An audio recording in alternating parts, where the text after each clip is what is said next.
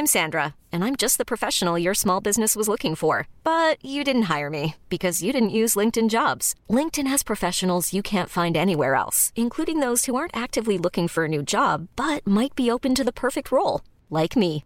In a given month, over 70% of LinkedIn users don't visit other leading job sites. So if you're not looking on LinkedIn, you'll miss out on great candidates like Sandra. Start hiring professionals like a professional. Post your free job on linkedin.com/achieve today. Bonsoir à tous, ravi de vous retrouver pour Soir Info Week-end. Dans un instant, je vous présente les invités. On est ensemble jusqu'à minuit. Vous connaissez la musique. Il y a deux euh, parties dans Soir Info Week-end. La première mi-temps avec un, un plateau fourni et des thématiques très intéressantes. On y vient dans un instant. Mais avant cela, le point sur l'info. Alors qu'une troisième plainte a été déposée contre elle, la secrétaire d'État au développement, Chrysoula Zakharopoulou, juge inacceptable et révoltante les accusations de viol la visant. Cette gynécologue de 46 ans est accusée par plusieurs anciennes patientes de viol et violences gynécologiques. L'inflation va encore accélérer et peser sur la croissance cette année. Elle devrait atteindre 6,8% sur un an en septembre, puis rester sur ce rythme jusqu'à la fin de l'année. Une inflation jamais vue depuis 1985. En 2022, la croissance, elle, devrait atteindre 2,3%. Et puis, à partir du 1er juillet, le plafond de dépenses avec la carte ticket restaurant baisse. Il passe de 38 à 19 euros. La mesure devait prendre fin le 28 février et retrouver son montant d'avant pandémie. Elle avait été prolongée. Voilà pour le point sur l'information. Merci à vous d'être là, euh, Natalia Pouziret. Vous êtes députée ensemble des euh, Yvelines. C'est important de vous avoir ce soir parce qu'il y a une nouvelle culture du côté de la Macronie. C'est la culture du compromis. Essayez de comprendre ce que c'est. Parce que comme pendant cinq ans, il n'y en a pas eu de compromis, Là, on essaie de voir un peu plus clair. Je vous dès le début. Euh, merci à vous, Esther Benbassa, sénatrice écologiste de, de, Paris, Pierre Gentillet, maître Pierre Gentillet, bonsoir, et Jean Messia, président de l'Institut euh, Apollon. Les hommes d'un côté, les femmes de l'autre. Alors, c'est assez bizarre, normalement, on essaie de, de jongler, mais vous savez pourquoi? Parce que, comme idéologiquement, vous êtes un peu opposés côté gauche et côté droit. Vous êtes sûr? Ah bon? Bah, je, je- j'ai- c'est mon petit nez qui me le dit. Je, je crois que je n'ai pas tort. Ce que je vous Non, propose, c'est qu'on a énormément de thèmes ce soir, donc on va avancer assez vite. Et on va commencer avec euh, l'information peut-être principale du jour euh, et ce qui s'est passé aux États-Unis, puisque c'est un tournant euh, historique pour le droit à l'avortement aux USA. La Cour suprême a donc révoqué ce droit, ce qui veut dire que les États seront libres de l'interdire. Et d'ailleurs, le Missouri annonce être le premier État à interdire l'avortement après la décision de la Cour suprême.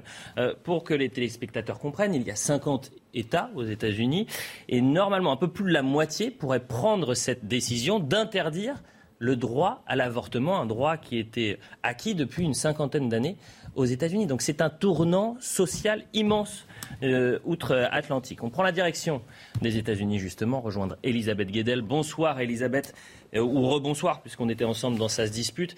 Elisabeth, moi j'ai bien besoin de comprendre déjà comment la Cour suprême peut prendre une telle décision et comment se fait-il que ça soit la Cour suprême qui soit garante de ces, euh, droits qui sont fondamentaux pour les Américains? Ben ça, c'est les, institutions américaines. hein. Euh, La Cour suprême, c'est la plus haute juridiction du pays. Et donc, si vous saisissez la Cour suprême à succession de, cours, hein, euh, en appel, en cassation, enfin l'équivalent en cassation, etc., vous arrivez jusqu'à la Cour suprême. Là, ce sont deux hommes euh, qui, euh, un cas du Mississippi, pardon, qui, avait saisi la Cour suprême sur ce droit à l'avortement.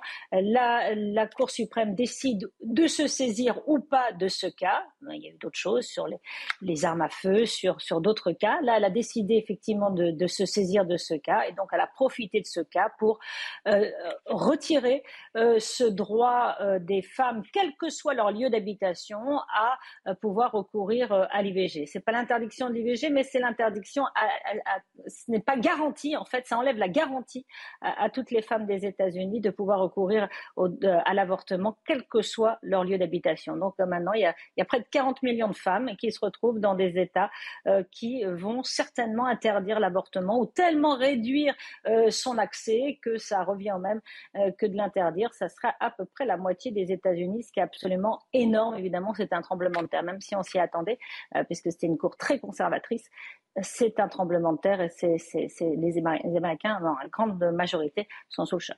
Elisabeth Guedel, vous restez avec nous. Euh, évidemment, on va écouter Joe Biden qui a réagi en fin d'après-midi. C'est un jour triste pour le pays. Voilà ce qu'il a dit. Aujourd'hui, nous vivons un moment peu solennel.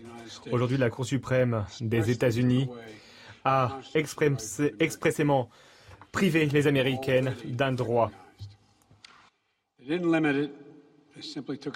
ils ont privé, ils privent les Américaines de ce droit. Cela n'avait jamais été fait auparavant. Mais la Cour suprême a pris cette décision. C'est un jour triste pour la Cour et pour le pays. Déclaration également de Barack Obama, l'ancien président américain. Regardez son tweet aujourd'hui. La Cour suprême a non seulement renversé près de 50 ans de précédents historiques, elle laisse également au bon vouloir des politiciens et idéologues la décision la plus personnelle qui soit. On commence le débat. Euh, honneur aux femmes, bien évidemment, avec vous, Natalia Pouzireff. Est-ce que les États-Unis font un bond dans le passé? Est-ce que euh, la société américaine fait un, retour en arrière, 50 ans en arrière? C'est une régression sociale? C'est exactement cela, une régression sociale, un recul euh, sur les droits fondamentaux des femmes, un retour vers euh, une société euh, patriarcale.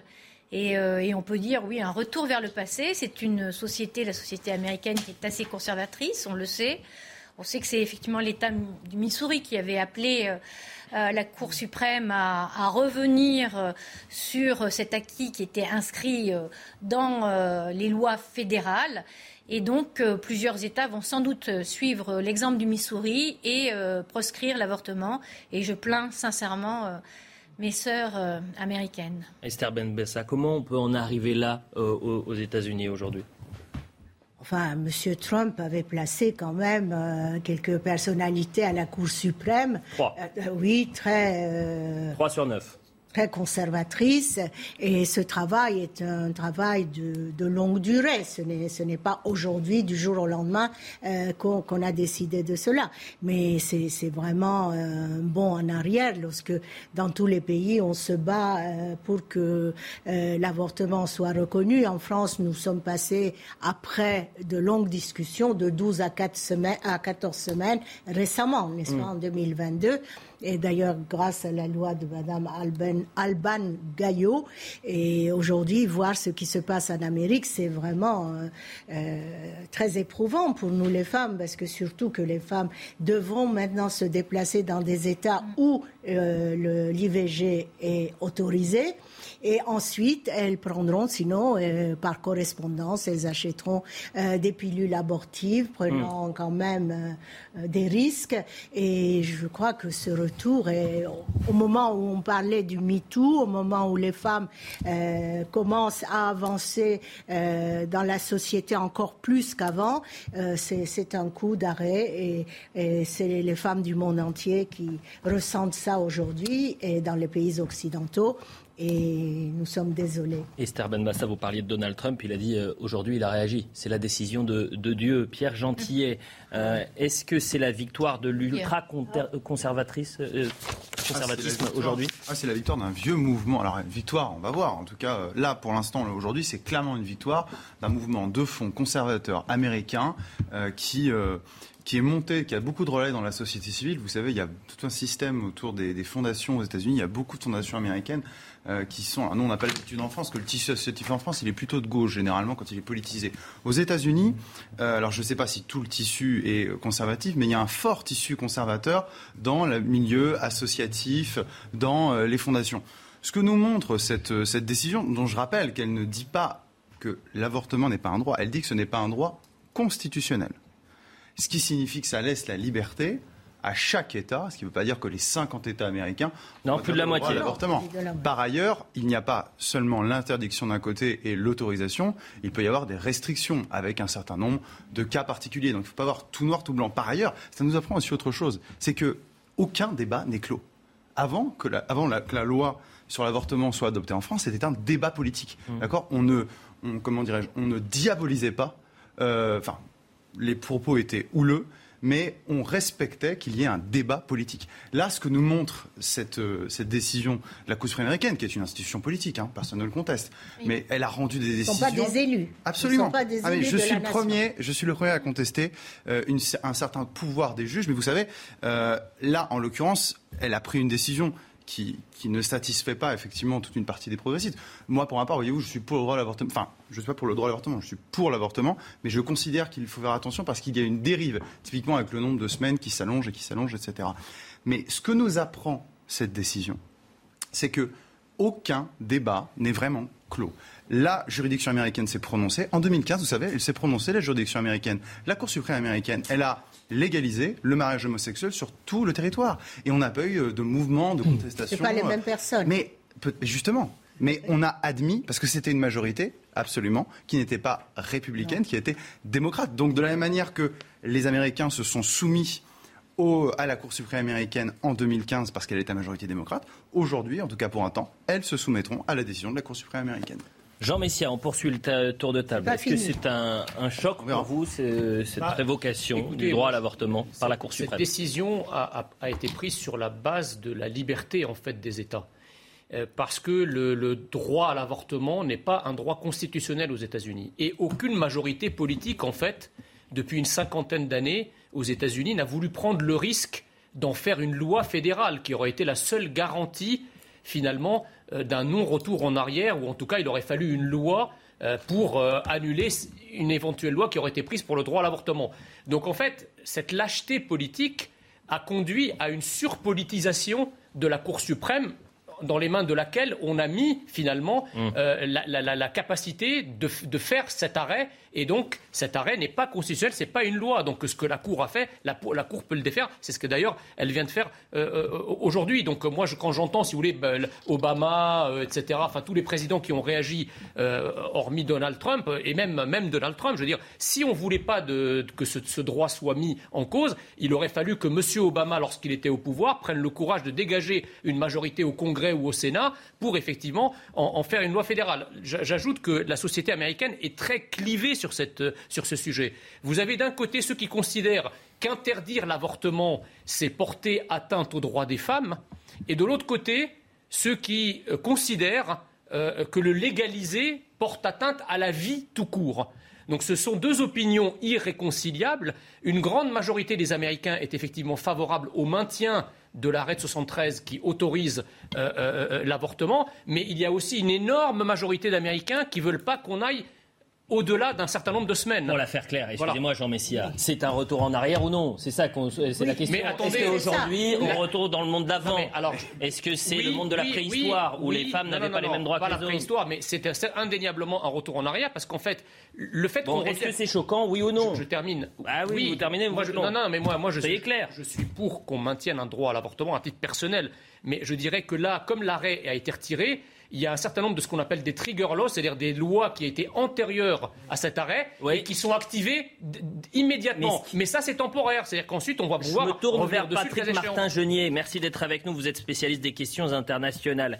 Avec ce revirement complet de situation, euh, les États-Unis, la Cour suprême a en quelque sorte ouvert la boîte de Pandore. C'est-à-dire que désormais, elle pourrait pénaliser des droits qui ont été acquis ces 50 dernières années, des droits fondamentaux, dirons euh, nous, et qui aujourd'hui pourraient être remis en question. Oui, écoutez, très clairement, pour moi, c'est le retour de, euh, de, de l'Amérique réactionnaire, de cette Amérique d'extrême droite qui se sent très forte euh, maintenant euh, depuis Donald Trump, qui a nommé des juges réactionnaires à la Cour suprême, dont des femmes d'ailleurs, euh, et euh, des femmes qui avaient déclaré devant le Sénat qu'elles ne s'opposeraient pas au droit à l'avortement, et elles n'ont pas respecté leurs paroles.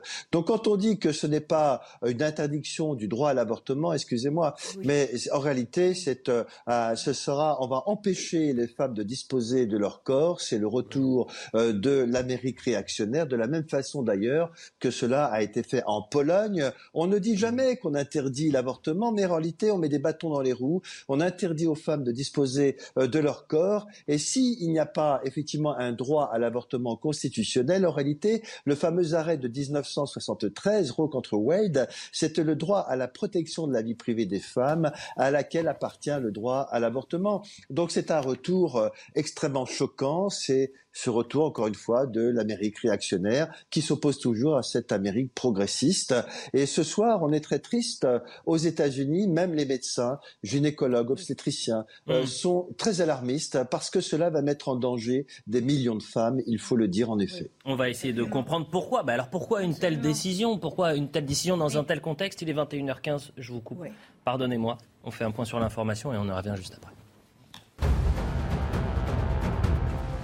La sécurité alimentaire mondiale, les ministres de 40 pays se sont réunis à Berlin afin de trouver des solutions concrètes à la crise alimentaire provoquée par la guerre en Ukraine.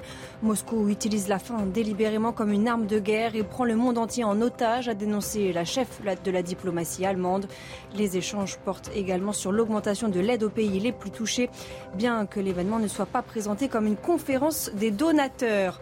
Au procès du 13 novembre, la défense de Salah Abdeslam plaide contre une peine de mort sociale. C'est la dernière journée de plaidoirie pour la défense de Salah Abdeslam dans le procès des attentats du 13 novembre 2015. Le parquet national antiterroriste a réclamé la plus lourde peine du code pénal, la réclusion criminelle à perpétuité incompressible. Et puis les intempéries du mois de juin ont fait de gros dégâts en Gironde. Plus de 10% du vignoble bordelais, soit 14 000 hectares, ont été touchés par deux épisodes de grêle, a annoncé l'interprofession des vins de Bordeaux. Lundi, les pompiers sont intervenus 862 fois dans le nord du département et dans l'agglomération de Bordeaux, où des grelons de la taille de balles de golf sont tombés. Voilà pour le point sur l'information. On revient sur ce tournant historique social euh, américain. Je crois qu'Elisabeth Guedel voulait réagir. Je rappelle juste aux téléspectateurs, on parle de cet arrêt euh, Wade contre Roe, Roe contre Wade. C'était le 22 janvier 1973. Euh, il accordait aux Américaines le droit d'avorter dans tout le pays. Et il stipulait, c'est très intéressant hein, de, de, voir ce qu'il stipulait, le droit au respect de la vie privée présent dans le 14e amendement de la Constitution est suffisamment vaste pour s'appliquer à la décision d'une femme de mettre fin ou non à sa grossesse. Vous vouliez réagir, Elisabeth? Oui, je voulais réagir à ce que vous disiez, Eliott. Vous parliez de boîte de Pandore ouverte. C'est exactement ça, en fait, que euh, les Américains euh, craignent. Euh, la, décision de la Cour suprême aujourd'hui, ça, révèle une lecture extrêmement traditionnelle à la lettre de la Constitution. C'est-à-dire que ce sont les juges qui lisent la Constitution de façon la plus littérale qui l'ont emporté, hein, puisqu'ils disent euh, on ne parle pas d'avortement dans la Constitution, donc il n'y a pas de droit à l'avortement. Donc ça peut aller très loin. On ne parle pas de mariage entre personnes du même sexe, donc euh, euh, peut-être que c'est une remise en cause de ça. On ne parle pas de contraception, une remise en cause de la contraception. C'est ça que, craignent aujourd'hui particulièrement les Américains, en tout cas une partie de l'Amérique. Donc il ne faut, pas oublier que ça, ça, a beaucoup plus de conséquences que ce droit à l'avortement. Effectivement, les États pourront le faire. Effectivement, on pourra encore voyager les femmes qui se retrouvent dans des États où l'avortement est interdit pourront éventuellement voyager. Des grands groupes comme Microsoft, comme Netflix, comme euh, des, banques garantissent de rembourser dans les plans santé. Vous savez, les entreprises aux États-Unis proposent des plans santé, et eh bien de rembourser d'ores et déjà les trajets si on doit euh, traverser un État et aller dans un autre État pour se faire avorter. Donc il y a des façons. La Maison Blanche peut aussi garantir certaines choses. La marge de manœuvre est, très difficile hein, une fois qu'il y a une décision de la Cour suprême, mais il y a quelques, il y a quelques moyens de le contourner. Mais c'est vraiment une, encore une fois, vous l'avez dit, Elliot, c'est la boîte de Pandore qui semble désormais ouverte. Et vous me faites la transition euh, parfaite malgré, les milliers de kilomètres qui nous séparent, Elisabeth, puisque Joe, Biden a, parlé de, ces femmes en disant on va essayer de les aider pour qu'elles puissent voyager dans les États où elles pourront avorter. On l'écoute. Les femmes doivent être libres de voyager en toute sécurité dans un autre État pour obtenir euh, des soins de santé. Mon administration protégera ce droit fondamental. Peu importe, si un représentant cherche à limiter le droit euh, au déplacement de certaines femmes, je ferai tout ce qui est en mon pouvoir pour me battre contre cette attaque non américaine. Comment vous expliquez cette victoire de l'ultraconservatisme aux États-Unis, Esther Benbassa? Nous avons déjà parlé euh, des raisons euh, administratives, euh, institutionnelles, n'est-ce pas? Oui. Ce sont les juges qui ont décidé. Mais moi, je, je parle aussi de l'autre Amérique. Je parlerai aussi de l'Amérique de la rue. vous savez bien que les grands mouvements féministes sont nés en Amérique et que qu'ils qu'ils sont très forts et qu'il y aura beaucoup beaucoup de, de mouvements dans la rue. Ça, c'est évident Et je pense que dans ce mouvement de sororité, les, les femmes ne se laisseront pas faire. Et bon, ils iront dans d'autres dans d'autres pays, enfin dans d'autres États. Mais cela n'est pas, enfin une femme n'a pas à changer d'État pour aller euh, subir euh, une, IVG. Et puis qu'est-ce qu'on fait? Des filles violées, euh, des adolescentes violées, et, etc. C'est, c'est, ce sont quand même des femmes dans la détresse. On ne va jamais par plaisir faire euh, un avortement. à personne. Mais notre corps nous appartient, nous les femmes, et laissez-nous faire. C'est encore une loi machiste, même si c'est une femme. Et, On voit aussi ce qui est intéressant, parce qu'il nous reste euh, un peu plus de deux minutes avant la publicité, Jean Messia, c'est toute la différence, le monde qui nous sépare euh, sociologiquement de, des États-Unis. Quand on veut essayer de faire un miroir entre la France et les États-Unis, ce sont deux États, ça n'a aucun rapport. aucun rapport, mais enfin, il y, a quand même, il y a quand même un certain nombre de points communs. Vous, vous disiez tout à l'heure, euh, vous parliez tout à l'heure à juste titre de boîte de Pandore ouverte, mais je pense que la frange conservatrice de l'Amérique a aussi considéré d'une certaine manière qu'une autre boîte de Pandore avait été ouverte à l'autre bout de l'échiquier. Avec, avec, exactement, non, mais avec tout le, ce qu'on appelle le progressisme sociétal, c'est-à-dire euh, le mariage des homosexuels, la GPA, euh, la PMA pour tous, etc c'est aussi pour certains Américains conservateurs une forme de boîte de Pandore qui a été ouverte dont on ne voit pas finalement où elle pourrait s'arrêter. Donc il y a évidemment une action et une réaction d'une certaine façon de, des États-Unis. La deuxième chose que je voulais dire, c'est que euh, c'est marrant parce que les, les progressistes qu'on appelle les progressistes, ils sont, ils sont jamais choqués quand les juges euh, prennent des décisions dans d'autres matières. Par exemple, quand la CEDH décide de, légaliser, enfin décide de lever l'interdiction de séjour illégal dans un pays et légalise l'immigration illégale, là, il n'y a, pas, de problème. Par contre, quand, quand, la, mais laissez-moi terminer. Laissez-moi terminer. Par contre, par contre lorsqu'il s'agit de décisions qui, des juges qui vont à l'encontre de leur idéologie, là, ils sont évidemment vent, debout. Natalia Je pense, je pense qu'il y a un, un agenda. Je pense qu'il y a un, un agenda euh, secret aussi, ou même pas si secret que ça, un agenda politique à l'approche des midterms. Euh, cela a été dit, euh, Donald Trump a désigné ses juges, les trois derniers juges de la, Cour suprême, mhm. et donc voulant mettre en place ce pouvoir ultra-conservateur. Et à l'approche des midterms, il espère peut-être galvaniser son électorat d'extrême droite pour pouvoir faire soulever faire soulever cette euh, partie de la population qui, est, qui est, favorable. C'est n'importe quoi, parce que la, Cour suprême, par définition, elle joue un rôle politique, mais elle est dépolitisée. Donc c'est la Cour suprême qui prend la décision. C'est Donald Trump qui a nommé les derniers juges. Oui, non, mais d'accord, non, mais, d'accord, mais enfin, écoutez, si ça avait été un démocrate qui les avait nommés, vous n'auriez pas été là à les critiquer. Donc euh, c'est ah un, pouvoir constitutionnel américain. Voilà, il y a des, démocrates, et, Pierre Gentier le rappelait, en 2015, la Cour suprême a légalisé le mariage homosexuel aux États-Unis. Tous les Américains, y compris ceux qui sont contre, se sont pliés. Donc voilà. Attendez, ne ramenons pas ça. Attendez, attendez. Moi, j'ai rien dit là-dessus. Mais en l'occurrence, on est bien d'accord. Ce n'est pas une question de droit. C'est une question de politique. La Cour suprême est politique. Mais quand la Cour suprême a rendu. il disait l'inverse, Jean Messia. Il y a non, non, non, mais moi je pense que la Cour suprême, comme le Conseil, joue, bah, évidemment, elle, joue pas une institution politique. La et la composition. La publicité. Mais c'est le jeu. Et quand en 2015, eh ben si, là ça ne vous plaît pas. Là ça ne vous plaît pas. En 2015, on ne joue pas avec le droit. Non mais pardonnez-moi, je ne suis pas sûr, Pierre Gentier. Je me permets de vous juste, je vous rattrape sur ça. Je ne suis pas sûr qu'on joue avec le droit à l'avortement. On avance un petit peu. Patrick Martin Genier, on va remercier Patrick Martin. Euh, c'est un débat. Je vous dis, discuter oui, jouer non. On remercie Patrick Martin Genier. Il y a des sujets qui sont pas interdits d'être discutés. C'est parti. Ils sont lancés. La publicité, on va couper les il est 21h30, la suite de Soir Info Week-end avec Pierre Gentillet, Jean Messia, Natalia Pouziref et Esther Benbassa. C'était même agité pendant la publicité. Mm. On devait euh, changer de thème et parler de président de la République, qui n'a plus de majorité absolue à l'Assemblée nationale. Mais on va en profiter pour poursuivre un tout petit peu le débat autour des États-Unis, puisque je vois que ce débat passionne, et c'est normal qu'il passionne tant il est clivant. Et ensuite, on avancera sur la politique intérieure. On fait un point sur l'info avec Barbara Durand. En Bretagne, la pénurie d'eau inquiète et particulièrement sur l'île de Groix qui connaît une sécheresse exceptionnelle. Début juin, la totalité de cette île a été placée en situation de crise, soit le niveau de gravité le plus élevé. Des restrictions ont été mises en place dans ce lieu touristique. Au Maroc, 5 migrants sont morts et 76 autres ont été blessés lors d'une tentative d'entrée dans l'enclave espagnole de Melilla. Au total, près de 2000 migrants ont essayé de pénétrer dans cette enclave qui fait régulièrement l'objet de tentatives d'entrée pour rejoindre l'Europe.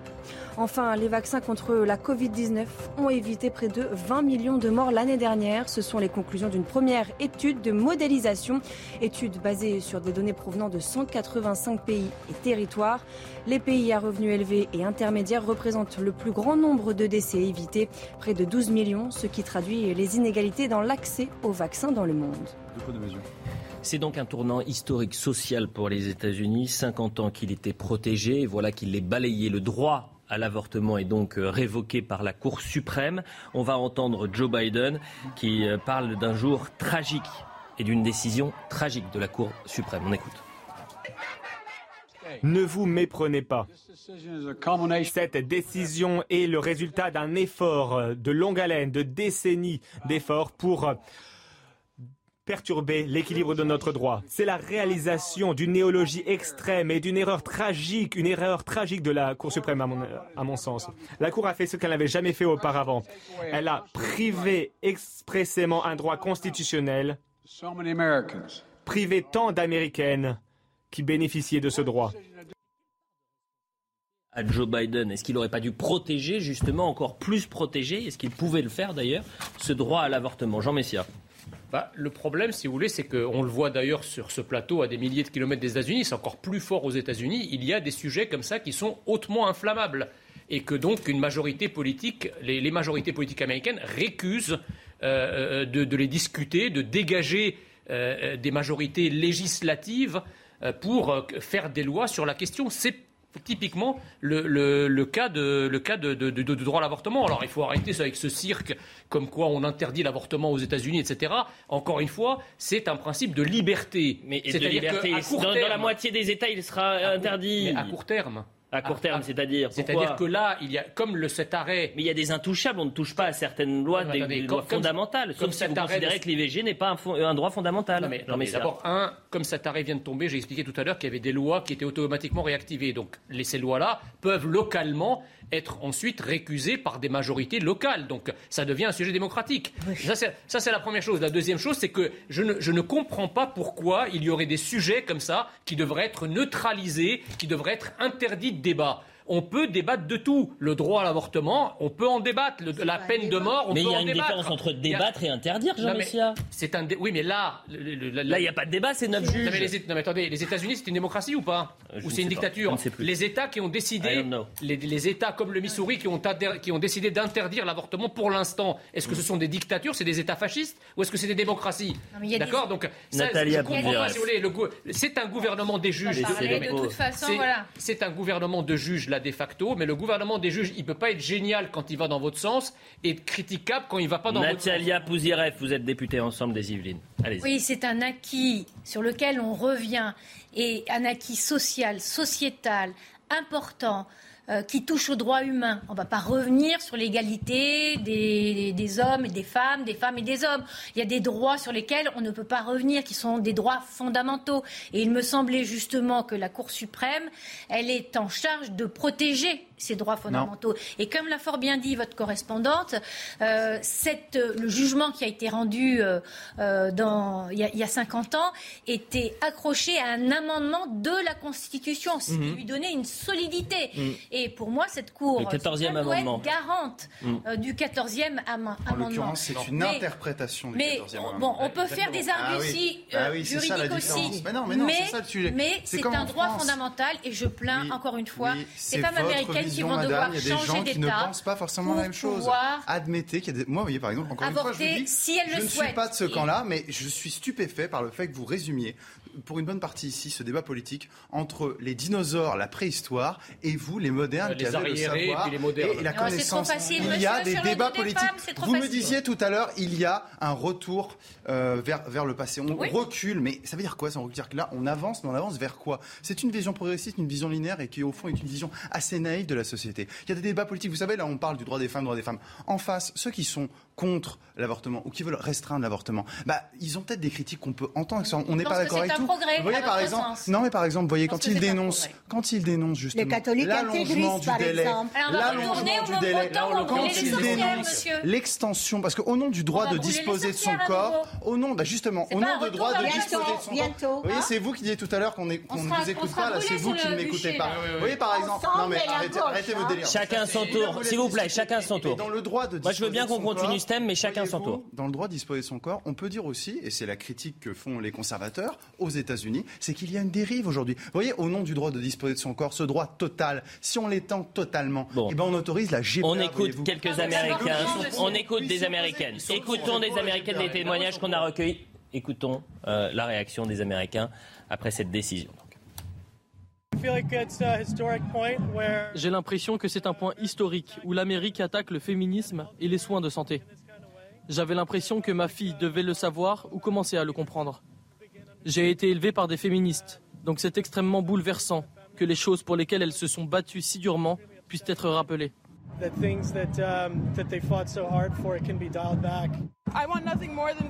ne veux rien de plus que d'être mère, mais je veux que cela se passe selon mes propres conditions.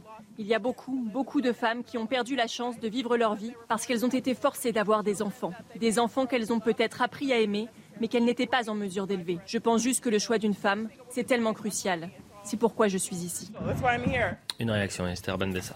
Écoutez, euh, c'est c'est pas c'est pas des, des discussions. Euh, voilà, c'est euh, tel amendement de la Constitution, etc. Écoutez, c'est un droit des femmes. Celles qui ne veulent pas avorter, on les oblige pas, mais celles qui veulent avorter, elles avorte, c'est tout. Bah, vous n'allez pas, vous n'allez pas. Oh, je parle pas de la mais non, mais c'est la suite logique. Mais, Arrêtez de parler d'obsession. Ça n'a rien à voir, monsieur. Ah bon, ça n'a rien à voir. Mais non, ça n'a rien à voir. Nous, les femmes, nous nous sommes battus pour avoir le droit à l'avortement. Il y a des hommes qui sont Et les Américaines aussi se sont battus. Hein. Là, vous faites, euh, vous, vous cherchez la petite bête. Franchement, demain, euh, dans le plus grand pays, dans le plus dans le plus grand État euh, américain qui est la Californie. Mm. Euh, vous savez, euh, tout ce monde de l'informatique, des start-up et tout, peut faire un lobbying pour que enfin, ça n'a pas été interdit, bien sûr, en Californie, que cette décision saute. C'est tout. Vous hmm. savez, l'Amérique est des pays des, le pays des lobbies. 50 États, la moitié qui pourraient prendre cette décision. Oui, mais ici. Non, mais qu'est-ce qui vous inquiète, Madame Est-ce qu'on a, ici, en France, est-ce qu'on a cédé aux catholiques intégristes qui sont. Euh, non, mais on a cédé à tout un tas de lobbies LGBT. Ben oui, c'est le même rapport. On n'a pas trop le rapport, effectivement. On a cédé à tout un tas de lobbies, dont les lobbies LGBT, les lobbies immigrationnistes, pour modeler la majorité. À quoi ressemble selon, selon, le, selon un certain nombre de lubies, des lobbies, si vous voulez. Donc, euh, ah ça, c'est génial. c'est ce qu'on disait au début. Deux réactions. Ils accusent C'est pour ça que je veux qu'on avance parce que là on tourne en rond. Deux réactions. Celle de Justin Trudeau. Justement, puisqu'il y a des caricatures, on avance. Voilà. Justin Trudeau, regardez. Les nouvelles en provenance des États-Unis sont horribles. Je suis de tout cœur avec les millions d'Américains qui vont perdre leur droit légal à l'avortement. J'ai peine à imaginer la peur et la colère qui doivent vous habiter en ce moment. Et puis Emmanuel Macron a également euh, réagi aux alentours de 19h30. On va voir euh, le tweet du euh, chef de l'État français, plus mesuré. L'avortement est un droit fondamental pour toutes les femmes. Il faut le protéger. J'exprime ma solidarité avec les femmes dont les libertés sont aujourd'hui remises en cause par la Cour suprême des États-Unis d'Amérique. Ce qui est vrai. Maintenant, voilà, une fois qu'on, pour clore et, fermer la, longue parenthèse qu'on vient de traiter, euh, c'est euh, un tournant social aux États-Unis. On verra ce qu'il va se passer pendant les midterms et puis surtout pendant les élections en 2024. Il faut voir aussi. Si les Américains votent pour Donald Trump, bah écoutez, c'est là pour le coup, c'est la démocratie. Diront bah effectivement, lui qui a porté cette décision-là, ultra conservatrice, bah, peut-être que on verra. Et s'il a perdu, et puis l'autre chose, c'est de voir qu'il y a une fracture immense sociale entre l'Amérique et la France et qu'il faut arrêter à chaque fois de faire un miroir de ces deux sociétés-là. Passons à Emmanuel Macron, la politique du compromis. Alors moi j'avais oublié ce mot, le compromis, puisqu'on n'en a pas parlé pendant cinq ans de compromis. Vous allez devoir m'aider. Hein. Écoutez, on en fait des compromis, on trouve des ajustements. Sur le pass sanitaire? Sur le pass Sur, euh, vaccinal Mais non, Sur la réforme des retraites Vous savez, le, tra- le travail aller, hein. législatif, il se passe essentiellement en commission. Oui. Dans l'hémicycle, c'est vrai que là, on a les grands débats animés où les opinions politiques s'affrontent. Oui. Mais en commission, il y a un nombre d'amendements de l'opposition et de la majorité qui sont rejetés, je peux vous dire. Ah bah Et ça, c'est vrai. Quelques-uns qui sont euh, acceptés, des amendements qui peuvent venir effectivement de l'opposition, peut-être plus rarement, parce qu'on avait la majorité absolue. Donc là, il va falloir travailler autrement, chercher le consensus, c'est clair. Euh, c'est ce que veulent les Français. Les Français ont voté. Mais est-ce que c'est ce que voulait Emmanuel Macron C'est la grande question. Puisque la semaine dernière, il appelait les Français à voter pour la majorité présidentielle, puisqu'il était le seul euh, Mais- à avoir un- un- le vote républicain. Ce qui- ce qui- Il le présentait comme ça, hein, Madame la députée. C'est pour la- ça que je vous c'est le dis de cette on manière. Se range, on se range du Et que côté c'était de la une démocratie. question de bon sens. C'était le terme du président de la République. Une question que de bon sens de il y a voter beaucoup pour moi. de crises euh, qui ne vous ont pas échappé. hein. On a une inflation galopante Oui. qui viennent d'un contexte particulièrement Non. tendu sur la situation internationale. Et donc, en même temps, on veut aller vite pour préserver le pouvoir d'achat des Français. Mais bien sûr. Pour euh, traiter de la transition écologique aussi. Il y a de Force est de constater que les Français n'ont pas le même bon sens que le Eh président de la bien, eh République. bien, les Français, ils ont voulu qu'on légifère autrement. Et On avance. Emmanuel Macron, situation, non pas de question, situation pour Emmanuel Macron, situation parlementaire qui est somme toute banale. Voilà ce qu'il dit aujourd'hui. Alors on va Bah se poser oui. la question, est-ce qu'il est en train de minimiser cette euh, défaite en quelque sorte, même s'il a la majorité, cette semi-défaite euh, aux législatives? On écoute le président de la République. considérer que euh, notre Europe doit être une Europe démocratique et forte et, et- et déplorer le, le fait que euh, la plupart des gouvernements et des parlements reflètent la vitalité démocratique de nos pays. Et il a pu m'arriver qu'on me reproche d'avoir trop de pouvoir euh, parce que des majorités trop claires. Euh, La France est dans une situation parlementaire qu'elle a connue euh, d'ailleurs en 1988, peu de choses de différence, mais elle est surtout affreusement banale au niveau européen.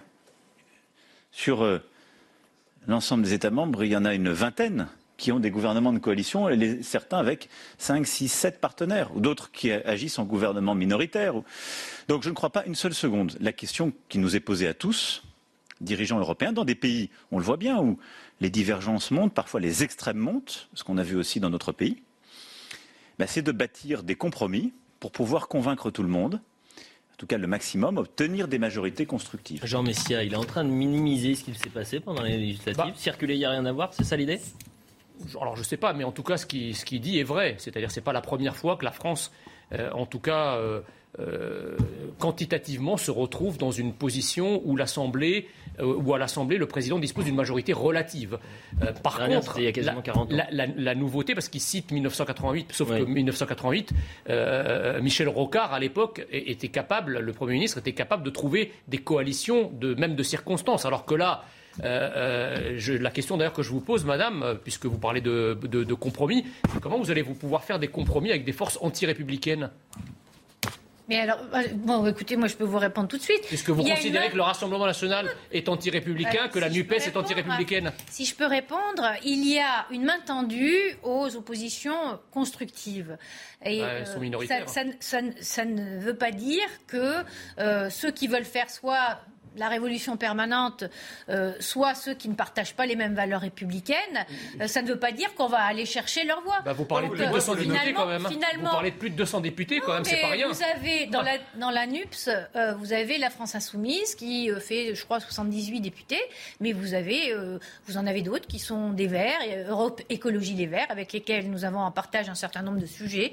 Vous avez des socialistes, des socialistes qui étaient NUPS, des socialistes qui étaient hors NUPS.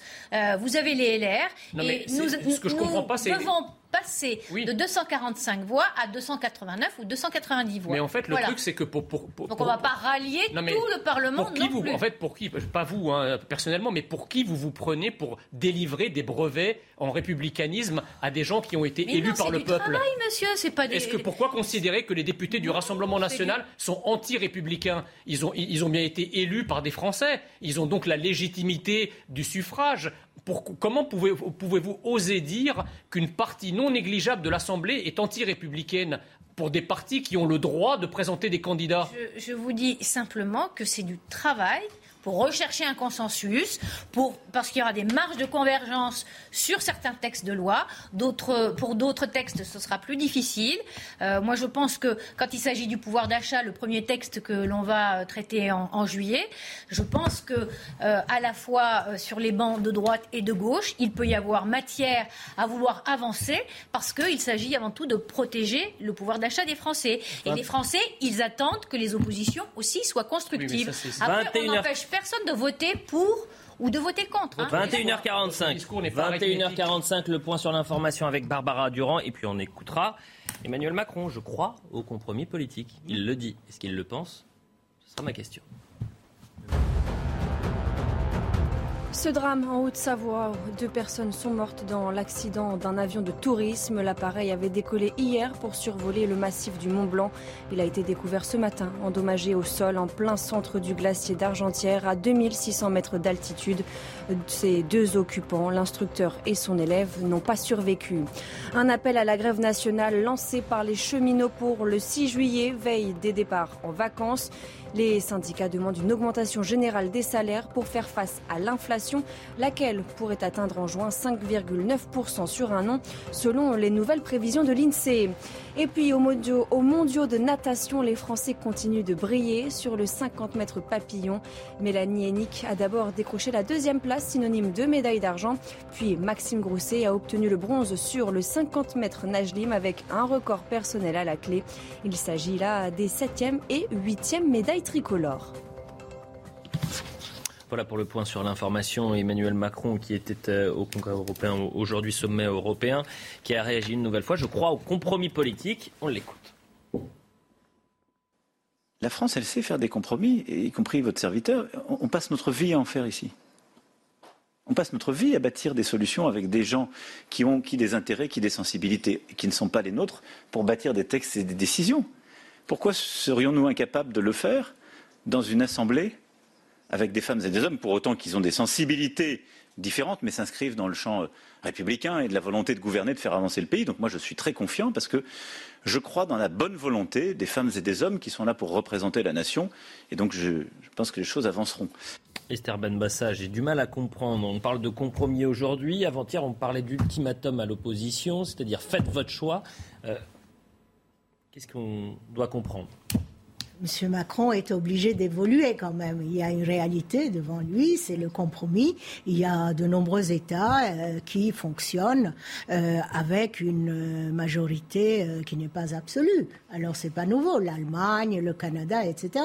il faudrait qu'il apprenne que, la, que les chambres existent et qu'elles ont le droit de prendre part à, aux discussions. On discute, mais on n'arrive pas à faire passer des amendements très très peu. Alors peut-être qu'il euh, a compris que les Français ont voté pour lui à la présidentielle euh, à défaut. L'Assemblée nationale n'est plus une chambre d'enregistrement, c'est ça Non, c'est une chambre qui doit fonctionner euh, comme toutes les chambres dans le monde et il va se heurter à de l'opposition. Il essaiera de faire avec, je l'espère, parce que sinon il ne pourra pas continuer avec le 49-3 en disant, en faisant passer les textes de force. Une fois par session seulement. Et oui, alors ça fait peu. Hein. Et j'espère que nous arriverons à un autre mode de fonctionnement. Si c'est le cas, euh, c'est bien, on aura répondu aux exigences euh, des Françaises et des Français qui ont fait ces deux choix. Voilà. Pierre Gentil, tiens, c'est qui le patron aujourd'hui à l'Assemblée C'est la NUP C'est euh, le RN C'est la majorité ensemble C'est qui Alors, aucun patron, mais que des femmes. Aucun patron, mais plusieurs faiseurs de roi. En l'occurrence, un en particulier, ce sont les LR s'il décide de l'être. Mais c'est bien la particularité, c'est que la différence avec les autres moments où le Parlement avait véritablement le pouvoir, c'est-à-dire les cohabitations 86, 88, 93, 95 et 97, 2002, c'est qu'il y avait une majorité il y avait à l'intérieur de l'Assemblée nationale une coalition ou un parti politique qui emportait euh, une majorité absolue. Là, il n'y a pas. Donc, il n'y a effectivement aucun patron. Mais j'ai envie de vous dire, euh, la France a déjà été dirigée, mais sous une précédente République, avec une Chambre qui n'avait pas une majorité absolue. C'était la quatrième République. Mais c'était une catastrophe. J'allais vous le dire, avec des gouvernements qui sautaient. Mais la 4 République a tout de même fonctionné pendant euh, un certain nombre d'années, de 46 C'était toujours les mêmes, en fait, qui étaient renouvelés. Euh, avec, c'est vrai, un certain nombre de gouvernements. Le revers, c'est l'instabilité. Mais en revanche, le Parlement dirigeait véritablement, et c'est ça la nouveauté, c'est que le Parlement devient au moins jusqu'à la prochaine dissolution ou aux prochaines élections, le cœur du pouvoir. Et c'est ça ce qui nous déstabilise tous. Euh, parce que nous, on est habitués, qu'on le veuille ou non, de gauche ou de droite, depuis 58 c'est comme ça, à une vision au fond assez monarchique des institutions. Je ne dis pas qu'on la partage tous, vous la combattez, mais en tout cas, on était habitués à voir traditionnellement, après l'élection présidentielle, un fait majoritaire arriver au moment des élections législatives. Là, pour la première fois, ce n'est pas arrivé. Il y a eu 88, mais 88, comme l'a rappelé Jean Messia, il y avait une coalition qui était possible. Donc c'est un inédit, c'est ingouvernable. C'est ingouvernable. Vous avez raison, vous devrez trouver des alliés. Moi, je pense que les alliés que vous avez, je vous parle à vous, euh, Madame la députée de, la majorité, euh, pour moi, c'est évident. Ceux qui partagent le plus vos valeurs, euh, c'est les républicains ce sont les républicains, ceux qui sont le plus compatibles. Je ne dis pas. 78 sièges, LR, UDI, divers droite. que vous devez chercher la majorité. Il faut en avoir 289 pour avoir la majorité. il y a une soixantaine de députés de la République. Allez les chercher, hein, parce que 60 LR qui sont favorables à, la majorité ensemble, j'ai mal à y croire. J'ai confiance qu'on arrive à, de passer à ces 245 sièges qui nous assurent la majorité relative à 289. Il faut être je pense, assez optimiste là-dessus. Il y aura des débats plus faciles que d'autres. Mais ce qu'il faut, sur, ce quoi il faut revenir, c'est que c'est la France qui a un régime assez exceptionnel par, par rapport aux autres pays. Les autres pays sont plutôt sous le régime parlementaire. Euh, nous, avons, nous avons un régime qui n'est pas un régime présidentiel non plus, mais qui en a un peu la couleur. Et nous sommes dans un, un régime qu'on appelle le parlementarisme rationalisé. Et donc, c'est nous l'exception. Donc, si les autres pays y arrivent, et je veux bien croire que ce ne soit pas dans la culture française, mais néanmoins, si les autres pays y arrivent, nous devons pouvoir y arriver. Et si ce n'est pas euh, à partir de coalitions euh, et d'accords de coalition, comme ça se passe au Bundestag, par exemple, eh bien, ça peut se passer par des majorités au cas par cas. La, La publicité, on revient dans un instant. Il y a un élément qui a été symbolique de ces deux dernières années. Les mesures sur euh, sanitaires, le pass, euh, le masque, etc. Euh, les mesures d'urgence qui ont été prises. Pardonnez-moi, mais la majorité n'a pas entendu les inquiétudes de, l'opposition. Et j'imagine que ah bah là, la donne va changer parce que l'épidémie revient. Je je suis pas sûr que ça va être aussi simple. Là, il va falloir sortir les rames. Hein. L'opposition est plus en responsabilité. Ah, oh, bah, écoutez, bien sûr elle sera moins encline à faire de l'opposition. Tour de table avant la publicité, oui ou non, parce que sinon on est trop en retard. Faut-il remettre en place le pass vaccinal, oui ou non, Madame la députée? Ah Je vois pas pour l'instant. Moi je dis le masque. Non alors. Non, pas pour l'instant. Madame la sénatrice, maître, oui ou non? Non. Pourtant vous êtes plutôt un enfermiste, Jean Messia. Aucune mesure sanitaire. Aucune mesure sanitaire, on en parle juste après la, publicité. Vous la suite de Soir Info Week-end, toujours avec Pierre Gentil et Jean Messia, Natalia Poudzireff, pardonnez-moi, député Ensemble des Yvelines, et Esther Benbassa. On fait un point sur l'information et ensuite on va parler du Covid parce que ça grimpe 79 000 cas en 24 heures, plus 50% en l'espace d'une semaine. Et les mêmes causes produisant les mêmes effets, on commence à s'inquiéter parce qu'on connaît la musique, le masque, le passe vaccinal. Et puis comme il manque de lits euh, parce que les soignants n'en peuvent plus et qu'il manque de soignants, on imagine que les euh, mesures sanitaires pourraient être renforcé dans les prochains jours. Il était où le Covid pendant la campagne présidentielle eh, Je vais vous poser la question. Ah, on n'est pas encore prêt pour le point sur l'information. On, va saluer Arnaud Chiche, euh, médecin réanimateur, qui est souvent avec nous. Bonsoir Arnaud. Euh, c'est toujours un plaisir de vous avoir, mais vous êtes souvent signe de mauvaises nouvelles. Donc euh, j'hésite un peu à, venir vous voir. On avait posé une question ce soir à, à nos téléspectateurs sur Twitter. C'est une consultation, ce n'est pas un sondage. La question était simple. Êtes-vous favorable au retour du masque dans les transports en commun? Euh, je ne vous donne pas la réponse tout, de suite. Est-ce qu'on peut faire le point sur l'information ou non? Est-ce qu'on peut? Ah, on ne me répond pas. Est-ce qu'on peut faire le point sur l'information? Arnaud Chiche, bonsoir, puisqu'on ne peut pas le faire. Comment allez-vous? Ça va, merci. Bon, écoutez, est-ce J'aime pas être un annonciateur de mauvaises nouvelles. Hein. Non, et est-ce que, euh, je le disais, 79 000 cas en 24 heures, hausse de 50% en l'espace d'une semaine, euh, ça commence à se compliquer, non? Oui, oui, les, les, chiffres sont pas bons. Euh, voilà, il se passe quelque chose. Les, les, chiffres ont été multipliés par trois en Ile-de-France euh, récemment, en quelques semaines. Euh, voilà, c'est un fait. Ça augmente surtout en ville. Ça augmente surtout en ville. À l'hôpital, pour le moment, il y, a une augmentation des cas, mais ça se ressent pas encore énormément. Ça, ça, peut, ça peut arriver dans les, dans les jours qui viennent ou les semaines qui viennent. Voilà. Vers vous dans un instant. 22h, le point sur l'information. Ah, toujours pas. Alors, on ne fera pas le point sur l'information, c'est décidé. On va regarder la consultation CNews. Êtes-vous favorable au retour du masque dans les transports en commun? Et on va voir la consultation CNews. N'est pas un sondage, je le répète, mais ça donne une couleur. 72% des personnes consultées, il y a plusieurs milliers de personnes qui ont réagi, sont contre. Donc, la question, c'est est-ce qu'on va devoir retrouver ce fameux masque dans les transports en commun? La parole à Esther Benbassa le virus euh, n'a pas disparu. Il a été un peu occulté pendant euh, les élections, enfin pendant la campagne. Enfin, là, il y a un effet quand même euh, inquiétant. Et, il faudrait quand même qu'on trouve des solutions, qu'on se mette d'accord pour remettre le masque dans le, euh, dans les transports en commun. C'est quand même euh, peut-être la, la, première mm. chose à faire. Je ne vois pas. Mais vous les prenez tous les jours, les transports en commun Monsieur, je n'ai pas de voiture. Ouais. Et enfin, j'ai ma voiture personnelle. je prends les transports. Prenez quoi comme ligne euh, oui, je prends la ligne. Quelle ligne, quelle ligne Oui, vous ne savez pas quelle ligne vous prenez. Très ah, bien, madame. Ah, en l'occurrence, je vais vous dire une chose. Quand vous prenez la ligne 13 et qui fait 32 degrés et que vous avez un médecin sur un plateau télé. Non. mais je vous le dis parce que moi je la prends, la ligne 13. Et qui fait 32 degrés et qu'un médecin vous dit, pour des raisons de santé, portez le masque. J'hésite, les mots me manquent. Mais je veux dire, à un moment, on est dans les médecins de Molière, si vous voulez, madame. Ce masque, on l'a porté pendant des années. On nous l'a imposé dans les transports en commun. Aujourd'hui, il revient. Il n'y a pas de boom à l'hôpital.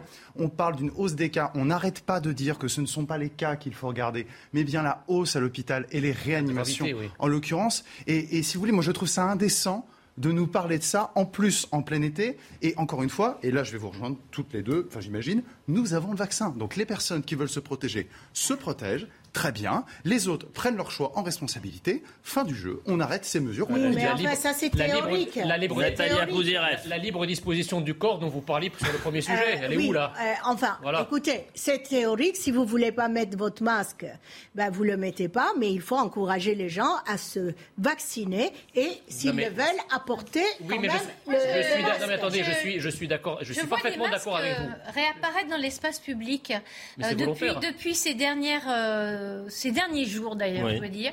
Je vois des masques réapparaître dans l'espace public. Je vois des gens qui disent ah non je t'embrasse pas parce que euh, j'ai le nez qui coule. Et on, et on voit qu'il y a une conscientisation hein, parce que c'est normal après ce que l'on a vécu et des personnes qui se disent ah je suis peut-être en risque de transmettre donc qui prennent des précautions. Soit le masque soit qui se lavent les mains. Vous, vous verrez, on passe beaucoup plus fréquemment ces, ces, derniers jours sous les, les gels hydroalcooliques. Et je pense que la première, la première, non mais ce que je constate que oui, mais très bien. Et je constate que finalement, euh, les gestes barrières, on les a peut-être abandonnés un ah peu trop vite, et qu'il faut avant tout rappeler faire des campagnes euh, peut-être à la télévision pour rappeler l'utilité des gestes barrières. Alors ça, ça doit, tout ça, je suis d'accord avec ça, mais ça doit être pris sur la base de la liberté. Si les gens veulent effectivement porter un masque parce qu'ils estiment qu'ils euh, qu'ils veulent être protégés ou protéger les autres, libre à eux. Ce qu'on conteste, ce n'est pas que les gens prennent des décisions individuelles. Ce qu'on conteste, c'est des mesures généralisées, obligatoires pour tout le monde, quel que soit le risque. Alors, J'entends qu'il y a deux, ans et demi ou trois ans, on ait fait ça parce que. Ah, pas le vaccin. Ah voilà, exactement. Mais on ne peut pas aujourd'hui nous expliquer que c'est le retour à la case des pas et que le vaccin n'a servi à rien. Parce que là, plus personne ne comprend. Il n'y a rien à contester. Pour le moment, il n'y a pas le. Non, mais justement, mais oui, oui, mais attendez, ça, à chaque fois, ça vient de manière subreptice. Voilà, c'est par petits pas. C'est par petits pas. Voilà. Il faudra recruter. Eh bien, tiens, on était en direct avec un médecin, Arnaud Chiche. Moi, ce qui m'inquiète, c'est qu'on connaît désormais la musique et qu'on on sait que les mêmes causes produisent les mêmes effets. On connaît la situation à l'hôpital qui est dramatique. Donc si une nouvelle vague arrive, est-ce que euh, l'hôpital pourra la supporter? Vous connaissez, euh, vous connaissez la réponse, Elliot. Euh, on se connaît depuis deux ans parce qu'en fait, ça fait deux ans qu'on essaye d'expliquer qu'il faut absolument renforcer le système de soins parce que justement, ce, virus, le Covid, euh, manifestement, il est dans nos vies pour euh, un bon moment. On en est déjà à la septième vague. Et le système de soins actuellement, il est en grande souffrance. Vous savez, il y a, plus de 120 services d'urgence qui sont fermés. On n'est pas capable de faire face à un afflux important de patients. Le problème, alors j'écoute vos invités, je suis un peu effaré ce que, ce que j'entends, mais en fait, on entend ça à chaque vague. Euh, il, faut, il faut comprendre une chose, c'est que la liberté des uns, enfin, le concept de liberté, c'est aussi ne pas prendre de retard, par exemple, pour le dépistage des cancers.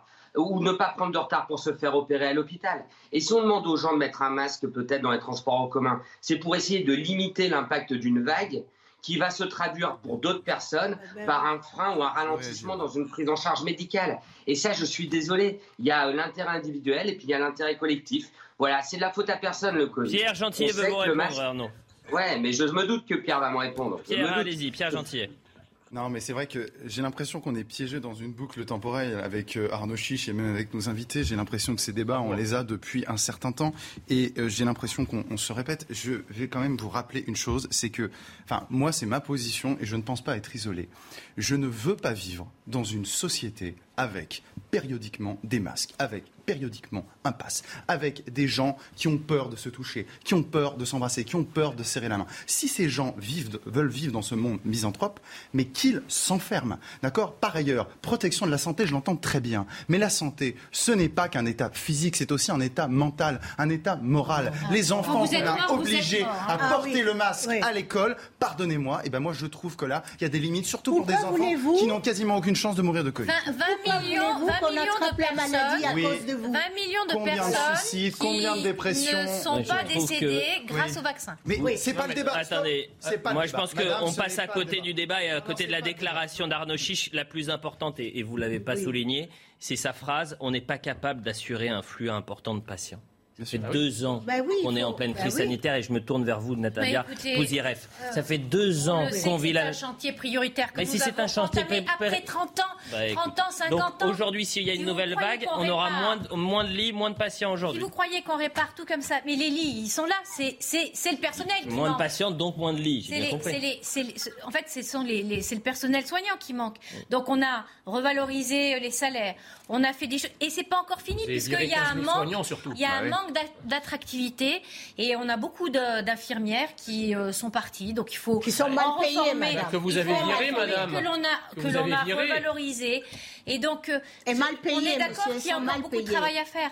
Mais, euh, la- Mais- Le, le souci, là, c'est peut-être, euh, ça les, les médecins peuvent le dire, c'est de voir si euh, parmi les gens qui vont à l'hôpital, ce sont des gens vaccinés ou pas.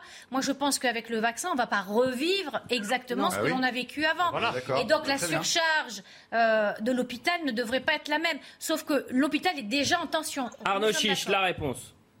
Oui, oui, vous avez, vous avez parfaitement raison. Euh, le, le seul problème, c'est qu'en fait, là, vous savez bien, la, la durée d'immunisa- l'immunisation n'est pas très bonne. Donc, il faut que les schémas vaccinaux soient absolument complets. Donc, c'est pour ça qu'on suggère un deuxième rappel pour les personnes les plus âgées. Donc, c'est ça, c'est ça aussi. Il faut que les schémas vaccinaux soient complets. Il faut surtout pas oublier que les personnes âgées et les personnes immunodéprimées, elles, elles sont plus sensibles au virus et que ça peut même, en fait, déstabiliser d'autres maladies pour finalement les amener à l'hôpital. Euh, il il faut effectivement que la vaccination est une bonne chose. Est-ce que euh, aujourd'hui ça va ça nous garantit qu'il va rien se passer Malheureusement non, parce que ben voilà, c'est comme ça, euh, euh, ça va concerner beaucoup, beaucoup, beaucoup de cas. Et encore une fois, c'est vrai, c'est vrai que en regard de, la, de cette épidémie de Covid, on a un système de soins qui est vraiment euh, fragile. Or, vous vous doutez bien que effectivement cette septième vague est une très mauvaise nouvelle. Vous savez qu'il y a la mission Flash en ce moment menée, menée par François Braun. On attend, des, on attend des réponses un petit peu pour, pour euh, essayer de, redonner un peu d'espoir aux soignants. Il y, a, une crise d'attractivité terrible à l'hôpital. Cet été, il y a un nombre de fermetures de lits incroyable. Il y a des hôpitaux qui vont faire de la déprogrammation chirurgicale. Vous vous doutez bien que si en plus il y a un afflux massif de patients, ça va être une catastrophe. C'est pour ça qu'il est quand même de bon ton de rappeler en ce moment, alors que les cas augmentent, que mettre les masques dans les endroits confinés, c'est peut-être ça peut être peut-être une bonne idée et que, que tout le monde complète son schéma vaccinal, ça peut être bien aussi. Voilà. C'est justement la septième vague. Il faudrait aussi que la population et que nous, nous tous, on, on comprenne et qu'on effectivement qu'on n'ait pas les mêmes débats à chaque fois. Voilà. Merci beaucoup Arnaud Chiche, médecin anesthésiste, réanimateur et président du collectif Santé en danger. Voilà ce qu'on pouvait dire sur la crise sanitaire. Esther, je me permets de vous couper parce qu'on va avancer. On Mais avance, on a d'autres ah, sujets. monsieur. Très vite. La liberté, monsieur, c'est lorsqu'on n'empiète pas sur la liberté des autres. Euh, me mettre en dehors euh, du circuit en disant, en gros, que j'étais... Vous êtes vaccinée, euh, madame Que je ne connaissais pas les transports en commun, Mais vous êtes vaccinée, madame, ou pas? Ben oui. Bah, si Alors, vous êtes vacciné, vous êtes Voilà. protégé. Tous vaccinés, tous non, protégés, c'est la pub de votre gouvernement. Pourquoi Vous Ah êtes oui. protégé, madame, vous êtes protégé. Qu'est-ce que- Protégé, En non, votre liberté est atteinte En quoi à votre liberté cause est des- atteinte À cause des gens Madame, comme vous, vous êtes qui- vaccinée. qui, qui font euh, Madame, du vous populisme. êtes vaccinée. Bah, arrêtez avec Non, vos- vous êtes votre charabia. Non, madame, vous êtes mais vous pouvez être vaccinée. poli.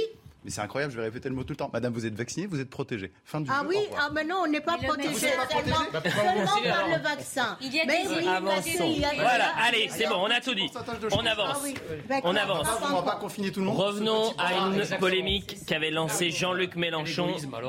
Jean-Luc Mélenchon avait provoqué un tollé en tweetant après le refus d'obtempérer dramatique à Paris, la police tue. C'est ce qu'avait dit Jean-Luc Mélenchon. Eh bien, Louis Boyard, est-ce que vous connaissez Louis Boyard, qui est député, Eh oui. euh, fraîchement député La France Insoumise du Val-de-Marne? C'est le plus jeune député euh, de la métropole. Il a 22 ans et il a aujourd'hui soutenu les euh, propos de son patron. Pour lui, c'est un fait. La police tue. On l'écoute. Sur cette question-là, euh, il y avait eu même eu un débat juste avant, il me semble, le premier tour des élections législatives, où euh, Mélenchon avait dit la police tue. Et euh, c'est un fait que la police tue. La Ah. question, c'est de savoir si elle a le droit ou pas de tuer. Et moi, je pense que euh, dans l'affaire Adama, la police n'avait pas le droit de tuer. Euh, et c'est ça qu'on veut porter, c'est de dire que ce n'est pas normal que, par exemple, dans le cas Adama, mais dans le cas de Steve Maya Canisso, qui a été, euh, voilà, qui est mort noyé après Lors une charge de police, où ni euh, ni la préfecture, ni l'État, ni les députés ne reconnaissent qu'il y a une responsabilité de l'État dans tout ça. Donc nous, ce qu'on dit, c'est que euh, c'est même sur l'institution policière qu'on jette le discrédit. C'est une erreur de jeunesse, il a 22 ans, ou c'est une idéologie, euh, messieurs, dames, ancrée euh, Bah, chez les insoumis, de considérer que la police tue Jean Messia. D'abord, heureusement que la bêtise ne tue pas, parce que si elle tuait, euh, Louis Boyard serait mort plusieurs fois déjà. Ça, c'est la première chose. La deuxième chose, c'est qu'on voit les ravages de la pensée mélanchoniste sur les jeunes générations. C'est-à-dire qu'il prend appui sur la déclaration irresponsable et anti-républicaine de Jean-Luc Mélenchon qui accable une institution de la République qu'est la police. Et on voit effectivement un jeune de 22 ans qui probablement n'a pas réfléchi à la question ou ne connaît pas la question, bêler derrière son chef exactement la même sottise. Non, Monsieur Boyard, non, Monsieur Mélenchon, en France, ce n'est pas la police qui tue. En, en France, c'est la racaille qui tue, c'est les voyous qui tuent, c'est les délinquants qui tuent. Oui, ça, ça tue. Et ça, bizarrement, c'est jamais dénoncé par la France insoumise et par un certain nombre de gens de gauche. Ceux qui tuent, ce ne sont pas les policiers. Les policiers essayent d'arrêter ceux qui peuvent tuer. Mais ce n'est pas eux qui tuent. Et dans les cas que euh, cite euh, M. Boyard, je suis désolé, M. Boyard n'est pas procureur de la République et il n'est pas juge. Il y a des enquêtes qui sont ouvertes sur ces affaires et il appartiendra aux enquêtes de déterminer s'il y a eu faute ou pas. En tout cas, ce n'est pas un jeune de 22 ans euh, qui va venir euh, décider si la police a effectivement eu le droit de faire ce qu'elle a fait ou pas. Nous sommes en République et pas dans une République bananière et pas au Venezuela. Natalia Pouziref, est-ce que c'est, euh, ça donne le ton en quelque sorte de ce qui va se passer à l'Assemblée dans les prochains jours, prochaines semaines les prochains Oh, j'espère que non, parce que j'espère qu'il y aura des gens plus réalistes sur les bancs de la NUP, NUP NUPES. Mais euh, moi, j'avais déjà dénoncé euh, vivement les propos de, de Jean-Luc Mélenchon, que je trouve tout à fait irresponsable, comme ça a été dit. Euh, je pense que c'est aussi anti-républicain, parce que quelque part, on, on, est là en train de saper euh, l'autorité des institutions. C'est ça qui est grave. Ça veut dire que, euh, bah voilà, euh, on peut faire un délit de fuite, foncer en voiture sur des policiers. Il n'y a plus de droit. Donc on sape nos institutions. C'est ça qui est dramatique. Et que des jeunes députés qui sont élus, qui siègent dans une institution de la République, reprennent ce même message, pour moi, ça c'est gravissime. Donc j'espère que parmi ses collègues, au moins, ils pourront se tenir quoi Esther Benbassa, vous condamnez ces propos Ces propos, euh, ils sont un peu malvenus parce qu'il faut se dire que la, la- la police, en tant qu'institution, elle ne tue pas. Qu'il y ait des dérives ici et là, il y en a. Euh, mais jusqu'à la loi de 2017, euh, c'est vrai que euh, l'utilisation des armes par les policiers était limitée euh, à l'absolue nécessité. Et deuxièmement, Elle est à la toujours stricte- limitée, hein. à- oui, à la stricte, euh, n'est-ce pas euh, et- la légitime défense. Oui, mais aujourd'hui, avec la loi de 2017, lorsque que- quelqu'un n'obtempère pas, et, et on peut euh, euh, prendre les, les armes, tirer. Esther Benbassa, est-ce que vous savez combien en moyenne il y a de refus d'obtempérer? Oui. 25 000. Oui. Est-ce que vous savez combien l'année dernière euh, les euh, forces de l'ordre ont fait usage de leurs armes sur 25 000 refus d'obtempérer? Dites-moi. 185. Ça fait 0,76% J'ai dit qu'il y avait des dérives, je n'ai pas dit. Oui, non, mais c'est juste pour replacer dans le contexte. pour moi, la police doit protéger. La police doit protéger. Il y a eu des dérives, on connaît plusieurs cas, même euh, Chouvia, etc. Bon, ces propos, peut-être, ils doivent être euh, formulés autrement et, réfléchis davantage parce que il ne faut pas euh, qu'aujourd'hui il y ait une telle opposition euh, entre les Français et euh, la police parce que ce n'est pas du tout positif. Mais il faut continuer quand même à donner des consignes qui soient aux policiers, qui soient moins dures, moins, euh, enfin, qui portent au dialogue et qui portent à un changement de comportement. Avant d'avoir la réaction de Pierre Gentillet, on va faire un point sur l'information. Il est 22h15. Au chapitre judiciaire, un an de prison, dont six mois avec sursis requis en appel contre les ex-dirigeants de France Télécom. Selon le ministère public, l'ancien PDG Didier Lombard et son ex-numéro 2 sont coupables d'avoir conçu et mis en place une politique de harcèlement moral ayant conduit ses salariés au suicide entre 2017 et 2018. Alors que des centaines de tonnes de céréales sont toujours bloquées dans les ports ukrainiens, les ministres de 40 pays se sont réunis à Berlin afin de trouver des solutions concrètes à la crise alimentaire provoquée par la guerre en Ukraine. Moscou utilise la faim délibérément comme une arme de guerre et prend le monde entier en otage, a dénoncé la chef de la diplomatie allemande. Et puis les intempéries du mois de juin ont fait de gros dégâts. En Gironde, plus de 10% du vignoble bordelais, soit 14 000 hectares, ont été touchés par les deux épisodes de grêle, a annoncé l'interprofession des de Bordeaux. Lundi, les pompiers sont intervenus 862 fois dans le nord de la Gironde et dans l'agglomération de Bordeaux, où des grelons de la taille de balles de golf sont tombés. Pierre Gentillet, vous avez la parole. Est-ce qu'il vous choque les propos de Louis Boyard, donc 22 ans, fraîchement élu euh, député, qui confirme les dires de Jean-Luc Mélenchon, à savoir que la police tue? Ils me choquent, mais ils ne me surprennent pas dans la mesure où c'est un discours qui existe euh, dans une certaine gauche radicale et qui est répété depuis un certain nombre d'années, qui correspond aussi euh, à un courant politique, euh, un courant politique anti-flic. Moi, moi, ce qui m'étonne, si vous voulez, c'est il dit la police tue. je vais vous poser une question. Qu'est-ce qui se passerait demain si Jean-Marie Le Pen, Marine Le Pen ou Éric Zemmour déclaraient sur ce plateau ou ailleurs l'immigration tue Le parquet lancerait une enquête pour incitation à la haine parce qu'il y aurait ici une généralité absolument insupportable. C'est une généralité insupportable. Pourquoi n'y a-t-il pas d'enquête? Pourquoi y a-t-il une telle impunité pour ce genre de propos? Évidemment, c'est scandaleux. Pour le tweet de Jean-Luc Mélenchon, euh, le syndicat Alliance a porté plainte. Hein, parce que je rappelle, euh, les euh, propos de Jean-Luc Mélenchon le 6 juin dernier. La police tue et le groupe factieux Alliance justifie les tirs et la mort pour refus d'obtempérer. La honte, c'est quand Mais pour l'instant, il n'y a pas étonnation. Donc justement, attendons. Mais vous voyez, moi, je n'aime pas ce deux poids, deux mesures. Et effectivement, je n'aime pas non plus ce discours très anti-police d'une certaine gauche, d'une gauche radicale. Et, qui malheureusement euh, semble aujourd'hui prendre un certain poids à gauche. Oui, et il ne faut pas se laisser berner par cet argument, qui est une argutie, qui consiste à dire Ah oui, mais il y a certains policiers qui peuvent euh, effectivement être en dehors des clous et qui peuvent tuer. Mais c'est quand même bizarre que les gauchos progressistes utilisent toujours un, effet grossissant sur une minorité epsilonesque d'agents des forces de l'ordre qui J'espère que vous ne parlez pas d'Esther Benbassa lorsque vous dites euh, gauchos progressistes. Qui, de toute façon, bah, je pense qu'ils se, se, reconnaîtront, euh, qui effectivement sont d'ailleurs par des enquêtes internes et par la, justice punie, alors même que lorsqu'il y a des délinquances et des criminalités et la participation de certaines immigrations de manière massive à l'ensauvagement de notre pays, ils font preuve d'une cécité, ils, font preuve d'une cécité militante, c'est-à-dire qu'ils ne voient pas comme au Stade de France. On a vu des hordes de jeunes euh, d'origine immigrée s'attaquer aux touristes et s'attaquer aux gens présents et aux supporters le pouvoir n'a rien vu. Il a vu des supporters anglais et il a vu des faux billets qui agressaient des gens. Il n'a pas hmm. vu des gens d'origine étrangère ou des gens d'origine immigrée. donc, il y a, une, espèce Comment de. Vous savez Attendez, bah, écoutez, il faut voir les images, madame. Vous savez, ah comme, oui, mais maintenant c'est au faciès, comme, disait, comme, disait le grand écrivain, il faut dire ce que l'on voit, mais il faut surtout voir ce que l'on ah voit. Vous, vous voyez au faciès bah, l'origine des gens. Ah bah écoutez, euh, ah oui, et, bah, évidemment. Ah oui. Oui, évidemment. On voit pas la moi, nationalité. non mais attendez, mais moi je, moi, moi je, par exemple, je, moi, je, ne suis, je, ne suis, pas d'origine française, ça se voit. Je veux dire, je vais pas vous dire que je suis breton ou auvergnat. On voit pas, voit pas la nationalité. Vous êtes français, monsieur. D'accord, mais je suis, oh, je suis, je suis originaire de l'immigration. Oui. Voilà. Et les gens qui, qui ont effectivement jusqu'à restons sur notre thème la police ça n'a rien à voir. on est en Je train dis qu'ils sont d'origine immigrée. Ils peuvent être français, mais ils sont d'origine immigrée. Revoyez la définition de l'immigré donnée par l'Insee, vous comprendrez mon propos. Restons sur, ce qu'on, sur cette déclaration polémique de Louis Boyard et la police tue. Est-ce que ça participe à un climat autour de la, police, du, de l'antiflic euh, C'est un peu ça, de la haine antiflic? C'est une idéologie euh, qui euh, est voilà, avancé par euh, Jean-Luc Mélenchon, mais je pense qu'il a fait une erreur. Il a fait cette erreur avant les élections.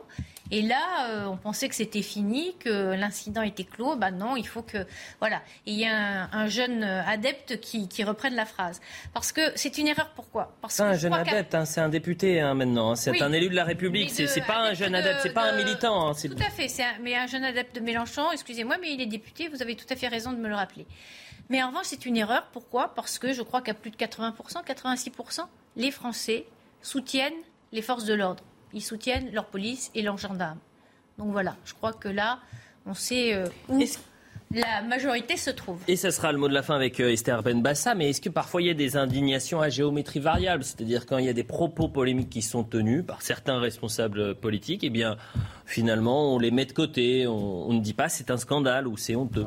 On ne les met pas de côté. Écoutez, on, réfléchit, puisque aujourd'hui, vous nous posez des questions. Moi, je suis de gauche et je vous réponds. Je, n'étais pas d'accord avec la formulation euh, de M. Mélenchon. Cela ne veut pas dire, comme je l'ai dit, que. Vous avez eu, je, par expérience, hein, des indignations un peu plus marquées pour certains mm. propos d'autres responsables politiques. C'est pour ça que je vous pose la oui, question. Ben, enfin, écoutez, euh, là, je n'ai pas fait de sondage là-dessus, je n'en sais rien. Euh, c'est pas, c'est votre expertise, hein, ce n'est pas les sondages que, que qui m'intéressent. Peut-être certains, certaines déclarations sont plus agaçantes, euh, plus grosses, plus énormes que d'autres. Mais, euh, mais là, écoutez, il faut reconnaître qu'un jour, il faudrait réformer la police, ah, euh, l'IGPN, parce qu'on ne se fait pas juger par, euh, ses, euh, par le, son corps de, de métier. Euh, écoutez, il y a des choses à faire, changer les consignes. Et la réforme de la politique migratoire, c'est pour quand ah, Bon, écoutez, ça, euh, vous verrez, vous, vous connaissez mieux que moi.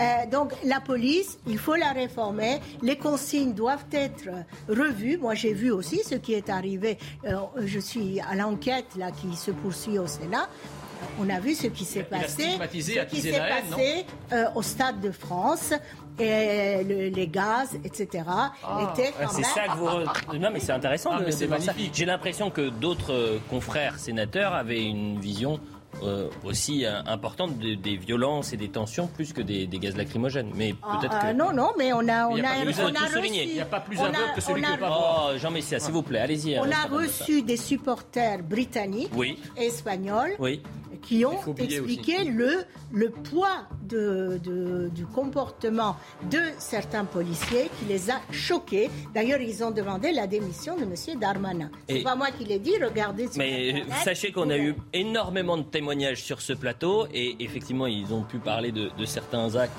euh, de, et effectivement, ils ont été choqués par les bombes lacrymogènes. J'avais l'impression quand même, et je vous le dis très objectivement, qu'ils avaient été aussi choqués par euh, les agressions qu'ils avaient Bien subies. Sûr. Et s'il y avait une balance, euh, il y avait quand même. Euh, il faut, il faut être choqué par. Euh, partout. Et des agressions pas d'indignation à géométrie variable. C'est fini. Il y a eu des agressions sexuelles. Voilà, c'est la fin de la première mi-temps. Vous connaissez la règle. Oui, effectivement, c'est fou.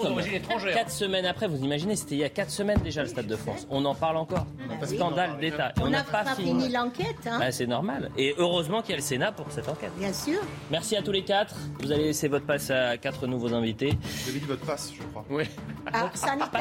Votre passe sanitaire, bien évidemment. N'oubliez pas le masque. Il est obligatoire dans le couloir. Merci à vous. Allez, à tout de suite. il n'est pas vacciné. Alors il ne faut pas le laisser entrer. Il est 22h30, la deuxième mi-temps de Soir Info Week-end. Si vous nous rejoignez, c'est un plaisir de vous retrouver. Euh, on a un nouveau plateau, mais avant cela, on va faire un point sur l'information. Aux États-Unis, la Cour suprême révoque le droit à l'avortement. Conséquence, les États sont désarmés libres de l'interdire. Les États-Unis reviennent ainsi à la situation en vigueur avant 1973, quand chaque État était libre d'interdire ou d'autoriser les avortements. Joe Biden, le président américain, dénonce une erreur tragique, résultat d'une idéologie extrémiste. En Bretagne, la pénurie d'eau inquiète avant l'été et particulièrement sur l'île de Groix qui connaît une sécheresse exceptionnelle. Début juin, la totalité de cette île a été placée en situation de crise, soit le niveau de gravité le plus élevé. Des restrictions sont mises en place dans ce lieu touristique. À partir du 1er juillet, le plafond de dépenses avec la carte ticket restaurant baisse. Il passe de 38 à 19 euros. La mesure devait prendre fin le 28 février et retrouver son montant d'avant pandémie. Elle avait été prolongée. C'est à nous. Fatima El Ouazdi, merci d'être avec nous, élue Horizon à Rueil-Malmaison et fondatrice de Politiquel. Bonsoir. Bonsoir, quel plaisir. Horizon, L'horizon est, est, comment troublé un peu ces derniers temps du côté d'horizon. Voilà, pour faire bien, je pense qu'en ce temps euh, sont un peu difficiles, c'est bien de prendre de la hauteur de vue, vous savez. On parlait dans, dans la première mi-temps, on parlait de ce terme qui est nouveau puisqu'on l'avait ne l'avait pas euh, ces cinq dernières années, c'est le mot compromis. On va essayer de comprendre comment la majorité veut faire et veut faire une politique de compromis. Les Français l'ont demandé, donc il faut, il faut le faire. Ah, c'est parce que c'est les Français qui l'ont demandé. Sinon, pas de compromis. Non, non, on vous marche dessus. Non, ils l'ont demandé, ils l'ont demandé, ils l'ont, ils l'ont voulu. C'est leur décision. Je pense qu'on aura l'occasion d'en rediscuter euh, largement tout à l'heure. Aziz Seni, bonsoir. Bonsoir. C'est une première sur ce Avec plateau. vous. Avec Bien moi, sûr. bien sûr. Grand plaisir, merci de m'accueillir. Entrepreneur et président de Quartier d'affaires. Ludovic Toro, ce n'est pas une première. Est-ce que vous êtes venu avec euh, votre euh, carton jaune et votre carton rouge Je sors tout de suite ou pas Non, pas tout de suite, mais je veux juste savoir si vous les aviez. C'est bon. Médecin et maire UDI de Coubron, Andrea Cotarac, bonsoir. Vous êtes porte-parole du Rassemblement national et c'est un plaisir également d'être avec vous. Commençons par les États-Unis quand même, parce que c'est un, un tournant euh, social. C'est une décision historique qui a été prise par la Cour suprême euh, cet après-midi, puisque euh, la Cour suprême a décidé de révoquer le droit à l'avortement et c'est une onde de choc qui traverse euh, et qui dépasse euh, les États-Unis, puisque tous les chefs d'État ont, ont réagi. On était avec Elisabeth Guedel. Je veux qu'on écoute euh, d'abord euh, Joe Biden, le président américain. C'est un jour triste pour le pays. On l'écoute. It's not hyperbole to suggest a very solemn moment. Aujourd'hui, nous vivons un moment peu solennel. Aujourd'hui, la Cour suprême des États-Unis a express- expressément privé les Américaines d'un droit. They didn't limit it, they simply took it away. Ils ont privé, ils privent les Américaines de ce droit. Cela n'avait jamais été fait auparavant. Mais la Cour suprême a pris cette décision. C'est un jour triste pour la Cour et pour le pays. C'est très intéressant ce qui est en train de se passer aux États-Unis. C'est-à-dire que le droit à l'avortement était protégé, que désormais les États, il y en a 50 aux États-Unis, décideront euh, s'ils voudront euh, être favorables à l'avortement ou alors interdire le droit à l'avortement. On est avec Elisabeth Guedel. Rebonsoir eh, Elisabeth. Euh, la décision a été prise, on va dire il y a 5 ou 6 heures. Euh, quelle est l'ambiance du côté euh, des États-Unis? Euh, On a vu ces, débuts de manifestations, notamment euh, au pied du, du Capitole et au pied puisque la Cour suprême est juste à côté du Capitole, à Washington, ces centaines de manifestants qui se sont réunis. Alors, il y a deux Amériques. Il y a celle qui célèbre euh, cette bonne nouvelle et puis il y a, il y a celle qui est triste, euh, frustrée, en colère et qui manifeste. Effectivement, vous voyez, il y a eu des grilles qui avaient été installées autour de la Cour suprême. On s'attendait à ce qu'il y ait des, manifestations euh, puisqu'il y avait eu des fuites dans la presse. Vous vous rappelez, il y a quelques semaines, on savait que cette, la Cour suprême très conservatrice, à majorité conservatrice, allait euh, prendre cette direction, à moins qu'il y ait un, changement de dernière minute, mais c'était peu probable. Tout le monde s'attendait donc à cette décision euh, qui euh, pesait sur les, États-Unis et donc ambiance de manifestation. On a vu beaucoup de gens pleurer donc dans ces dans ces rassemblements et puis on, on entend beaucoup de gens qui sont contents, qui attendent ça depuis depuis très longtemps. Donc c'est vraiment encore une fois deux Amériques et on l'a vu. Joe Biden a exprimé sa frustration sa, colère, sa déception. Euh, L'ancien président américain Barack Obama a parlé euh, des libertés fondamentales qui sont attaquées par cette décision de la Cour suprême. Et puis il y a, Donald Trump, au contraire, qui lui parle de victoire, lui qui avait promis hein, d'en de, d'en venir là, euh, de remettre en cause ce droit à l'avortement. Il avait promis de, nommer trois juges, des juges qui pourront remettre en cause ce droit. Eh bien, la promesse est tenue. Donc c'est une grande victoire pour, pour le camp des, des Trumpistes. Merci beaucoup Elisabeth. Vous restez avec nous, vous m'alertez euh, si vous voulez réagir pendant le, débat, et Dieu sait que le débat est intéressant. Vous parliez de ces euh, juges qui ont été nommés par Donald Trump. Pour que les téléspectateurs comprennent, il y a neuf juges suprêmes euh, et Donald Trump en avait effectivement nommé trois ils sont particulièrement jeunes, 54 ans, 57 ans, 50 ans. C'est-à-dire que cette ligne conservatrice pourra durer plusieurs générations. Je me tourne vers vous, Fatima El Ouazdi. Est-ce que pour vous, cette décision de la Cour suprême américaine est une régression euh, social. Euh, c'est-à-dire qu'on fait euh, un pas en arrière, mais ce n'est pas un petit pas en arrière, c'est 50 ans qui sont balayés d'un revers de main. Moi j'ai une pensée, alors oui, vous avez raison, c'est une terrible régression des droits des femmes. Je me bats depuis des années aussi pour constitutionnaliser en France et inscrire un principe de non-régression sur le droit à l'avortement en France parce que je pars du principe que les droits, les libertés ne sont euh, jamais, jamais acquis. Il faut toujours se battre. Il faut toujours consolider le socle. On voit. La plus vieille démocratie du monde est revenue sur, euh, sur une décision euh, de justice qui a permis de libéraliser l'avortement, le droit à l'avortement pour toutes les femmes et de le rendre aussi un peu plus équitable. En fait, le problème, c'est que en faisant, en changeant la loi, et en changeant le principe euh, juridique associé à l'arrêt Roe versus Wade, c'est qu'in fine, ça va atteindre surtout les femmes qui n'auront pas les moyens d'aller dans les États où, parce que je rappelle aussi pour ceux qui nous écoutent que les États-Unis, c'est, euh, c'est tout autant de 50, 50 euh, et quelques États. Donc chacun a sa politique et, sa et, ses, et, ses, et, ses, et, ses, propres droits. Du coup, les femmes qui n'auront les moyens euh, d'aller dans, dans, ces, dans ces États-là pour se faire avorter, eh ben, elles pourront le faire. Mais celles qui ne pourront pas, eh ben, on, retrouve un principe absolument détestable qui est que les femmes qui n'auront pas les moyens de se, se faire avorter auront un risque de mourir parce qu'elles auront recours à des avortements clandestins. Et c'est ça euh, la loi, elle est faite pour protéger les gens, on n'est pas là pour revenir en arrière.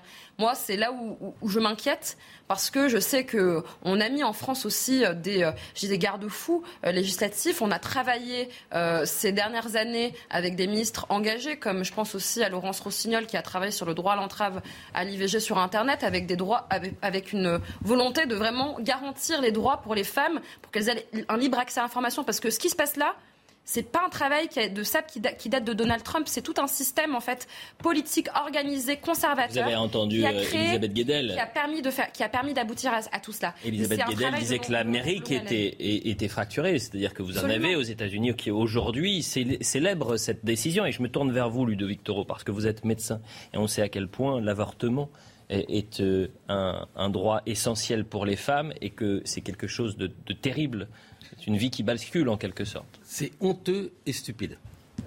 Euh, c'est honteux parce que ces six membres de la Cour suprême, j'espère qu'ils ont jamais été, j'espère qu'ils seront un jour face à une femme qui vient se faire avorter. Ils pensent quoi Que les femmes se font avorter par plaisir? Les femmes sont souvent en pleurs quand elles le font, d'accord? Mais ces juges vont avec des, principes, avec Donald Trump derrière, mais c'est des souffrances. On ne se fait pas avorter par plaisir dans aucun endroit euh, du monde. Donc voilà, ça c'est honteux. Stupide pourquoi? Et vous l'avez dit justement un avortement, ça va pas baisser le nombre d'avortements. Il y aura autant d'avortements. Donc il va falloir aller dans des États où le gouverneur autorise l'avortement. Et il y aura ceux qui auront les moyens financiers de pouvoir y aller et les autres qui essaieront de se faire avorter clandestinement dans une cave avec des aiguilles. Ça paraît paradoxal, mais c'est comme ça que ça va se passer. Donc du côté santé publique, ça n'apportera rien si ce n'est d'augmenter au niveau de la santé de ces femmes qui sont enceintes et qui demandent à être avortées pas par plaisir, mais par, des, par souvent obligation. Audrey, Andrea Cotarac, je rappelle que vous êtes porte-parole de, Marine Le Pen. Est-ce qu'aujourd'hui on peut débattre du droit à l'avortement? Alors en réalité, sur ce cas d'espèce aux États-Unis, effectivement, vous l'avez dit, c'est un véritable revirement de jurisprudence de euh, Wade versus Roe. Là-dessus, euh, c'est une évidence. Maintenant, euh, vous dites que les États-Unis ont révoqué le droit à l'IVG. Ce n'est pas tout à fait vrai, vous l'avez tous dit aussi. C'est un transfert de compétences désormais aux États fédérés. Je ne dis pas que ce n'est pas grave, etc. Mm. Mais il faut être précis quand on parle d'un fait juridique. En France, ce n'est pas le cas. En France, on a eu la loi Veil, en France, on a la, la loi Vallaud-Belkacem qui a renforcé ça, mais en France, on a une réalité aussi pour les femmes françaises. Et c'est ça qui m'intéresse aujourd'hui, c'est qu'en France, on a un accès aux soins pour les femmes qui est absolument compliqué. On a un manque de gynécologues. Il y a dans notre pays, en 2017, seulement 1136 gynécologues médicaux pour 28 millions de femmes françaises. Et la présidente du comité de défense des gynécologues euh, médicaux indique que l'accès aux soins dans notre pays est tellement catastrophique qu'il remet en cause euh, la vie des femmes dans notre pays. C'est-à-dire qu'il y a un véritable risque de mortalité chez nous. Donc, euh, effectivement, il y a un débat juridique qui est très important, mais il y a aussi, ça ne doit pas cacher une réalité dans notre pays ça qui vous choque? On parlera de la France dans un instant, mais euh, soyez clairs, ne noyons pas le poisson. Est-ce que ça vous choque une telle décision de la Cour suprême américaine? Moi, je suis français. Oui, bah, En France, la loi avez- Vallaud-Belkacem a dit euh, précisément, la loi dispose que chez nous, c'est un droit fondamental. Maintenant, ils sont j'imagine. Non, mais attendez, attendez. je- Mais je vais vous dire pourquoi il est embarrassé, je vais vous dire. Parce que. Non, mais moi, je- attendez, peux parler, vous- pour moi-même. Non, mais attendez, bah, je, je veux bien répondre, je vous laisse terminer, allez-y. S'il vous plaît. Euh, vous, vous avez dit vous-même que c'est la plus vieille démocratie. C'est pas vrai. C'est pas la plus vieille démocratie du monde. Ou Mais l'une des plus vieilles, pardonnez-moi, en- alors. En revanche, il y a une séparation des pouvoirs et un respect strict des principes démocratiques dans leur pays. On l'a salué souvent. Maintenant, il y a des décisions qui nous font pas plaisir. Mais euh, c'est le même système qui continue à, à prospérer chez eux depuis des savez- années. Est-ce que vous êtes choqué ou non a- Voilà, répondez. Il y a une hypocrisie. Oui, oui, oui. Et ensuite, je viendrai vous voir. Ah, Vous, vous- Ah non, allez-y, allez-y, allez-y, Fatima. Fatima El Fatima El allez-y. On a aussi des vents conservateurs en France. Moi, je me rappelle très bien de Marine Le Pen qui était pour le déremboursement de l'IVG. Parce qu'elle parlait Non, du, du mot arrêtez. avortement de Mais le programme, Mais- quoi. non, mais c'était en 2017, Non, elle l'a dit. Oui, mais je le dis que c'est quand même. Oui, elle a peut-être changé d'avis parce qu'elle change d'avis souvent, mais c'est la vérité. elle change pas dire. Elle a parlé Lisez de déremboursement. Non, mais je vous connais pas. Je connais cœur les 20% programmes. de la France Mon vote pour association. elle au tour. Pardon, Mon association a audité tous les programmes des candidats à Là, la en 2022 présidentielle. Là, en Alors, qu'est-ce 2022. qu'elle dit, Marine Le Pen? Marine, elle a changé d'avis. Qu'est-ce qu'elle dit aujourd'hui Non, mais je vous Non, dis, parce elle a changé d'avis parce qu'elle On parle. elle sait ne même parle pas. D'abord, on dit qu'elle a changé d'avis et ensuite, on ne sait pas Non, qu'est-ce qu'elle elle a dit avant, qu'est-ce qu'elle dit aujourd'hui. Donc arrêtez. je vous dis ce que je disais tout Vous à voulez l'heure. Attendez, alors, mais laissez-moi terminer. parlez du sujet. Laissez-moi terminer. Je parle du sujet parce que vous ne non. voulez pas. Vous ne voulez pas euh, euh, condamner, etc. Je comprends, mais parce que Mais- dans la philosophie euh, de, tout, de, toute, de toute cette régression euh, des droits des femmes en général, c'est des, mouvements de long terme. Bien ça prend sûr. des années parce qu'on collue l'esprit des a des Aziz Seni, je rappelle que vous êtes entrepreneur et président de quartier d'affaires. Aziz Seni, laissez parler tout le monde s'il vous plaît. Aziz Seni. Je crois d'abord que cette bombe à retardement que, que lègue Donald Trump à- aux États-Unis n'est pas bonne pour les Américains, mais elle n'est pas bonne non plus euh, au niveau mondial. Partout où le droit des femmes recule, c'est l'humanité qui recule. Partout où le droit des femmes est bafoué, c'est le droit de l'humanité qui est bafoué. Ça, aujourd'hui, c'est incontournable. Lorsque, aujourd'hui, la planète regarde ce qui se passe là-bas, sur la première puissance mondiale, eh bien, il y a quelque chose qui doit tous nous inquiéter. Et oui, monsieur, nous sommes en France, mais nous avons aussi le droit de dire ce qui n'est pas acceptable, ce qui n'est plus acceptable. Ça, c'est le premier point. Le second point, moi, ce qui me, ce qui me choque, c'est cette contradiction.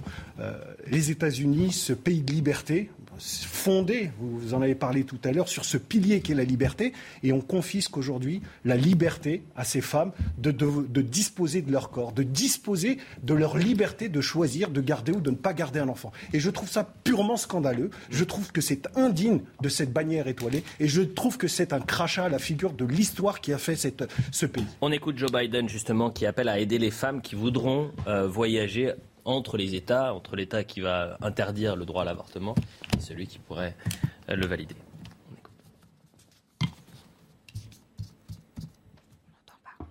Est-ce qu'on peut écouter Joe Biden? Les femmes doivent être libres de voyager en toute sécurité dans un autre État pour obtenir euh, des soins de santé. Mon administration protégera ce droit fondamental.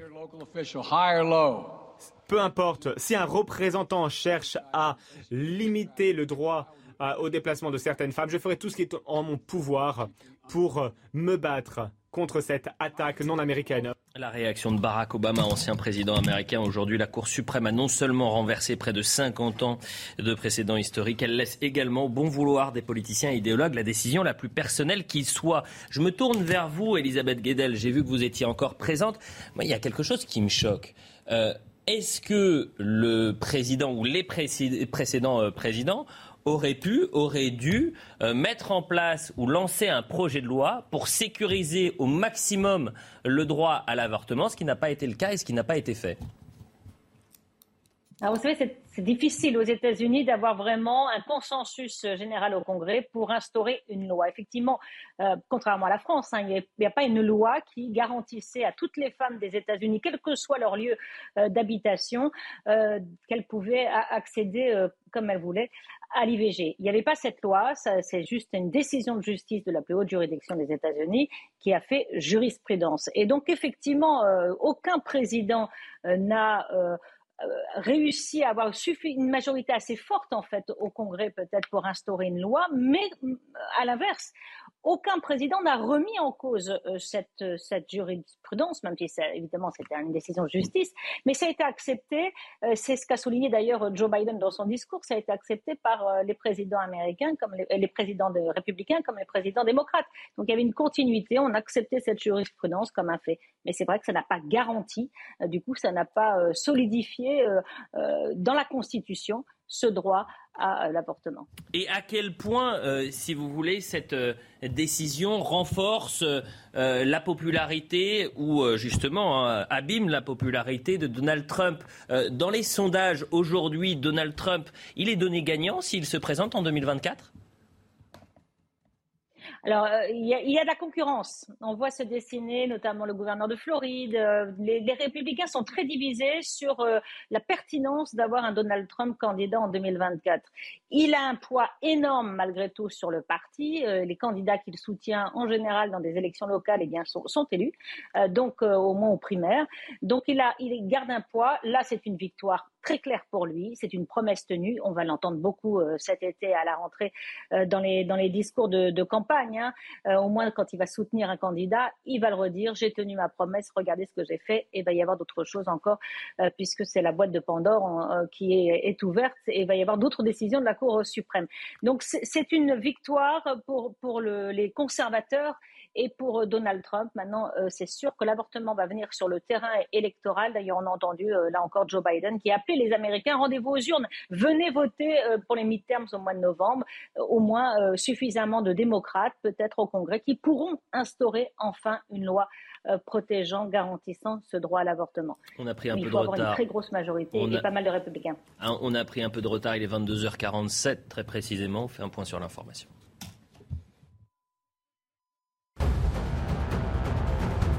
Emmanuel Macron défend l'importance de la souveraineté européenne. À l'issue du sommet européen de Bruxelles, le chef de l'État a tiré le bilan des six mois de présidence française du Conseil de l'Union européenne.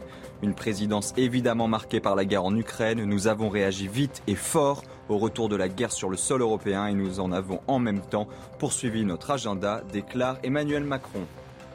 Un appel à la grève nationale des cheminots pour le 6 juillet veille des vacances scolaires. Ils demandent une augmentation générale des salaires pour faire face à l'inflation, laquelle pourrait atteindre en juin 5,9% sur un an, selon les nouvelles prévisions de l'INSEE. Au mondiaux de natation à Budapest, les Français continuent de briller sur le 50 mètres papillon. Mélanie Hennick décroche la médaille d'argent. Et puis chez les hommes, le bronze pour Maxime Grousset sur le 50 mètres nage libre avec un record personnel à la clé. Il s'agit des 7e et 8e médailles tricolores. Voilà pour le point sur l'information. On continue de débattre autour des États-Unis. Ludo Victor, vous vouliez réagir. Euh, Tiens, Donald Trump, lui aussi, il a réagi très rapidement. Il a dit c'est la décision de, Dieu. On voit cette victoire des conservateurs, de, je disais même presque parfois de l'ultra-conservatisme euh, sur euh, les démocrates. Comment vous l'interprétez bah, euh, Qui est-il pour se servir de Dieu? Qui est ce monsieur qui nous parle de Dieu? Juste l'ancien président des États-Unis. Oui, mais, attendez, après, vous, président des États-Unis et pas vous dire qu'il parle directement avec Dieu ou alors qu'il nous donne non, mais enfin, vous avez Ce que je veux dire, Trump, c'est du Trump, il va continuer. Trump continue. Il a préparé ça, il avait dégoupillé la grenade qui explose aujourd'hui. Point final. c'est vrai qu'au Congrès, il y a pas assez, il y a trop de conservateurs pour mettre une loi. Euh, par contre, euh, je voudrais remarquer quelque chose. Vous avez dit une chose juste. Et après, je voudrais vous poser une question, si vous permettez. La première, c'est vrai, c'est qu'on a perdu en 10 ans un tiers des gynécologues. Donc l'accès aujourd'hui... 41,6. Aujourd'hui, l'accès à l'IVG devient de plus en plus compliqué dans notre pays, et surtout dans les départements d'où je suis, c'est la Seine-Saint-Denis. C'est intéressant de basculer sur la France à ce moment-là. Est-ce qu'une telle mesure, vous imaginez... C'est pas euh, possible, on n'a pas d'État. Nous, on a... On a... Moi, depuis le début, je dis qu'il y a un monde qui sépare les États-Unis de la France. Mais bien et que c'est l'exemple même. Mais alors, on a vu les tueries de masse et euh, les trafics d'armes. C'est impossible que ça se fasse comme ça en France, parce que je pense pas qu'on donne des pouvoirs au département et à la région. Non, on va pas décentraliser à ce point. Non, on va pas. On peut décentraliser la santé, mais peut pas ça. Par contre, je voudrais vous poser une question, parce que vous n'avez pas répondu complètement? Est-ce que si un gouverneur d'un État venait à interdire l'avortement, est-ce que vous seriez d'accord avec cette décision? Moi, je vais vous répondre tout de suite, parce que c'est assez amusant, en fait, ce qui se passe sur ce plateau. On a des slogans, on a des questions. Alors, quand une femme est touchée, quand le droit d'une femme est touché de quelque part dans le monde, c'est l'humanité qui est touchée. D'accord, très bien, mais on parle jamais de la France, en fait. C'est-à-dire que les personnes qui donnent des leçons de morale à la terre entière ne parlent jamais. Dites ça à moi Non, pas à vous. je parle de mes interlocuteurs ouais, que je respecte, mais c'est quand même quelque chose d'assez extraordinaire. Mais il euh, je parle et vous avez parlé. Laissez-le terminer. Ok, ok, ok. En démocratie, si je peux juste au moins terminer. Ouais. Euh, C'est une semi-démocratie. Hein. Moi, j'ai plus un côté dictateur. Allez-y. Euh, j'ai parlé de l'accès aux soins. J'ai parlé d'une chute de 41,6%. J'ai parlé et j'ai relayé les propos de la présidente du comité de défense de la gynécologie médicale, qui mm. nous explique qu'en France, la situation est catastrophique. L'accès aux soins des femmes est catastrophique. Et elle explique que les femmes sont en danger. Personne n'en parle. Quand il s'agit de défendre la dignité de la femme, quand vous avez, par exemple, à Grenoble, un maire racialiste et islamo-gauchiste qui se roule par terre pour imposer une tenue islamique qui couvre toute la femme. Qui monte au créneau pour défendre la femme? c'est nous. C'est pas les slogans de je ne sais quoi.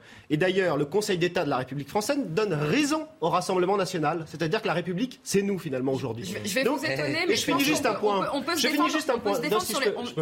non, mais je, pense que vous, êtes, alors, mais vous faites des procès d'intention, mais je pense que je suis féministe et je, me bats sur les trois sujets que vous venez de dire. C'est-à-dire que je me bats bah, contre l'interdiction. Mais vous ne me connaissez pas, monsieur. Comment vous pouvez dire que je ne parle pas vous, Je finis juste. Si je peux juste terminer. Je combats le burkini. Je me bats pour l'accès euh, aux soins pour les femmes pour toutes les femmes bah sur le territoire avec ça, des maisons de, santé, partir. Sur le slogan, euh, mais je ne parle France, pas les droits de la femme sont mais on parle des, violés. Bah, bah oui, Andréa Cotarac, vous, vous noterez, et c'est juste, ah, euh, oh, moi je ne me permets pas de vous couper, mais juste de faire une toute petite précision, vous dites, nous sommes les seuls à euh, combattre euh, le, port du Burkini dans les piscines grenobloises. Je signale juste que c'est Gérald Darmanin qui a saisi euh, le préfet pour qu'il y ait euh, euh, une, que soit voilà une saisine du, tribunal administratif. Donc là aussi, il y a une démarche. Les ministres de la République française. Oui, bah, donc vous n'êtes pas le seul. C'est ça que je veux dire. Les sujets sont sur la table. Oui. Quand tous les porte-parole. Mais on dévie un peu, mais c'est très intéressant. Quand il n'y a que nous qui avons le courage de le dire, sans avoir peur d'être qualifié d'islamophobe ou de je ne sais ça quoi. Aussi. Quand dans certains quartiers, les femmes n'ont pas le droit, parce que j'ai travaillé à Vénissieux, j'ai été candidat à Vaux-en-Velin, et dans la région parisienne, quand des femmes n'ont pas le droit d'aller dans un café qu'elles sont euh, euh, jetées. Quant à Roubaix, vous avez vu sur ce, euh, reportage. Comment on parle de l'IVG qui... On en arrive à la. Bah parce que moi, les femmes françaises, ça m'intéresse. Parce que je préfère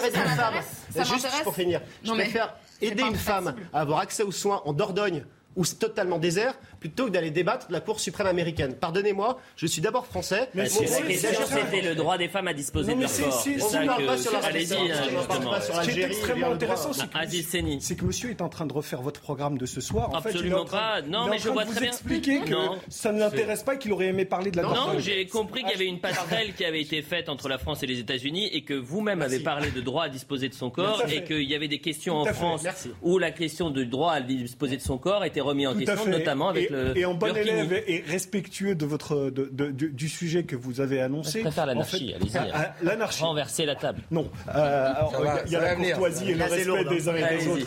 Euh, ce, que, monsieur disait tout à l'heure, c'est qu'effectivement, nous, ne sommes pas euh, les États-Unis. Nous n'avons pas la même histoire. Nous n'avons pas la même culture. Nous n'avons pas, la même vision du monde. Par contre, par contre, Comment voulez-vous que les Français soient satisfaits de cet étalage euh, public, de ce, paysage politique, quand sur un sujet aussi central que l'avortement, on a des gens qui, excusez-moi l'expression populaire, puisque vous voulez de l'anarchie, tortillent du cul pour expliquer qu'ils sont contre monsieur, cette prise de position de Donald Trump. Si vous avez les arguments, donnez-les. Je voudrais les insultes, vous les gardez pour je vous. Je vais, je vais, pas une Vous ne me répondez même pas. Vous ne me répondez même pas. Non, je réponds journaliste. Non, vous répondez pas. Vous en foutez des femmes. Bah, je finis juste une chose.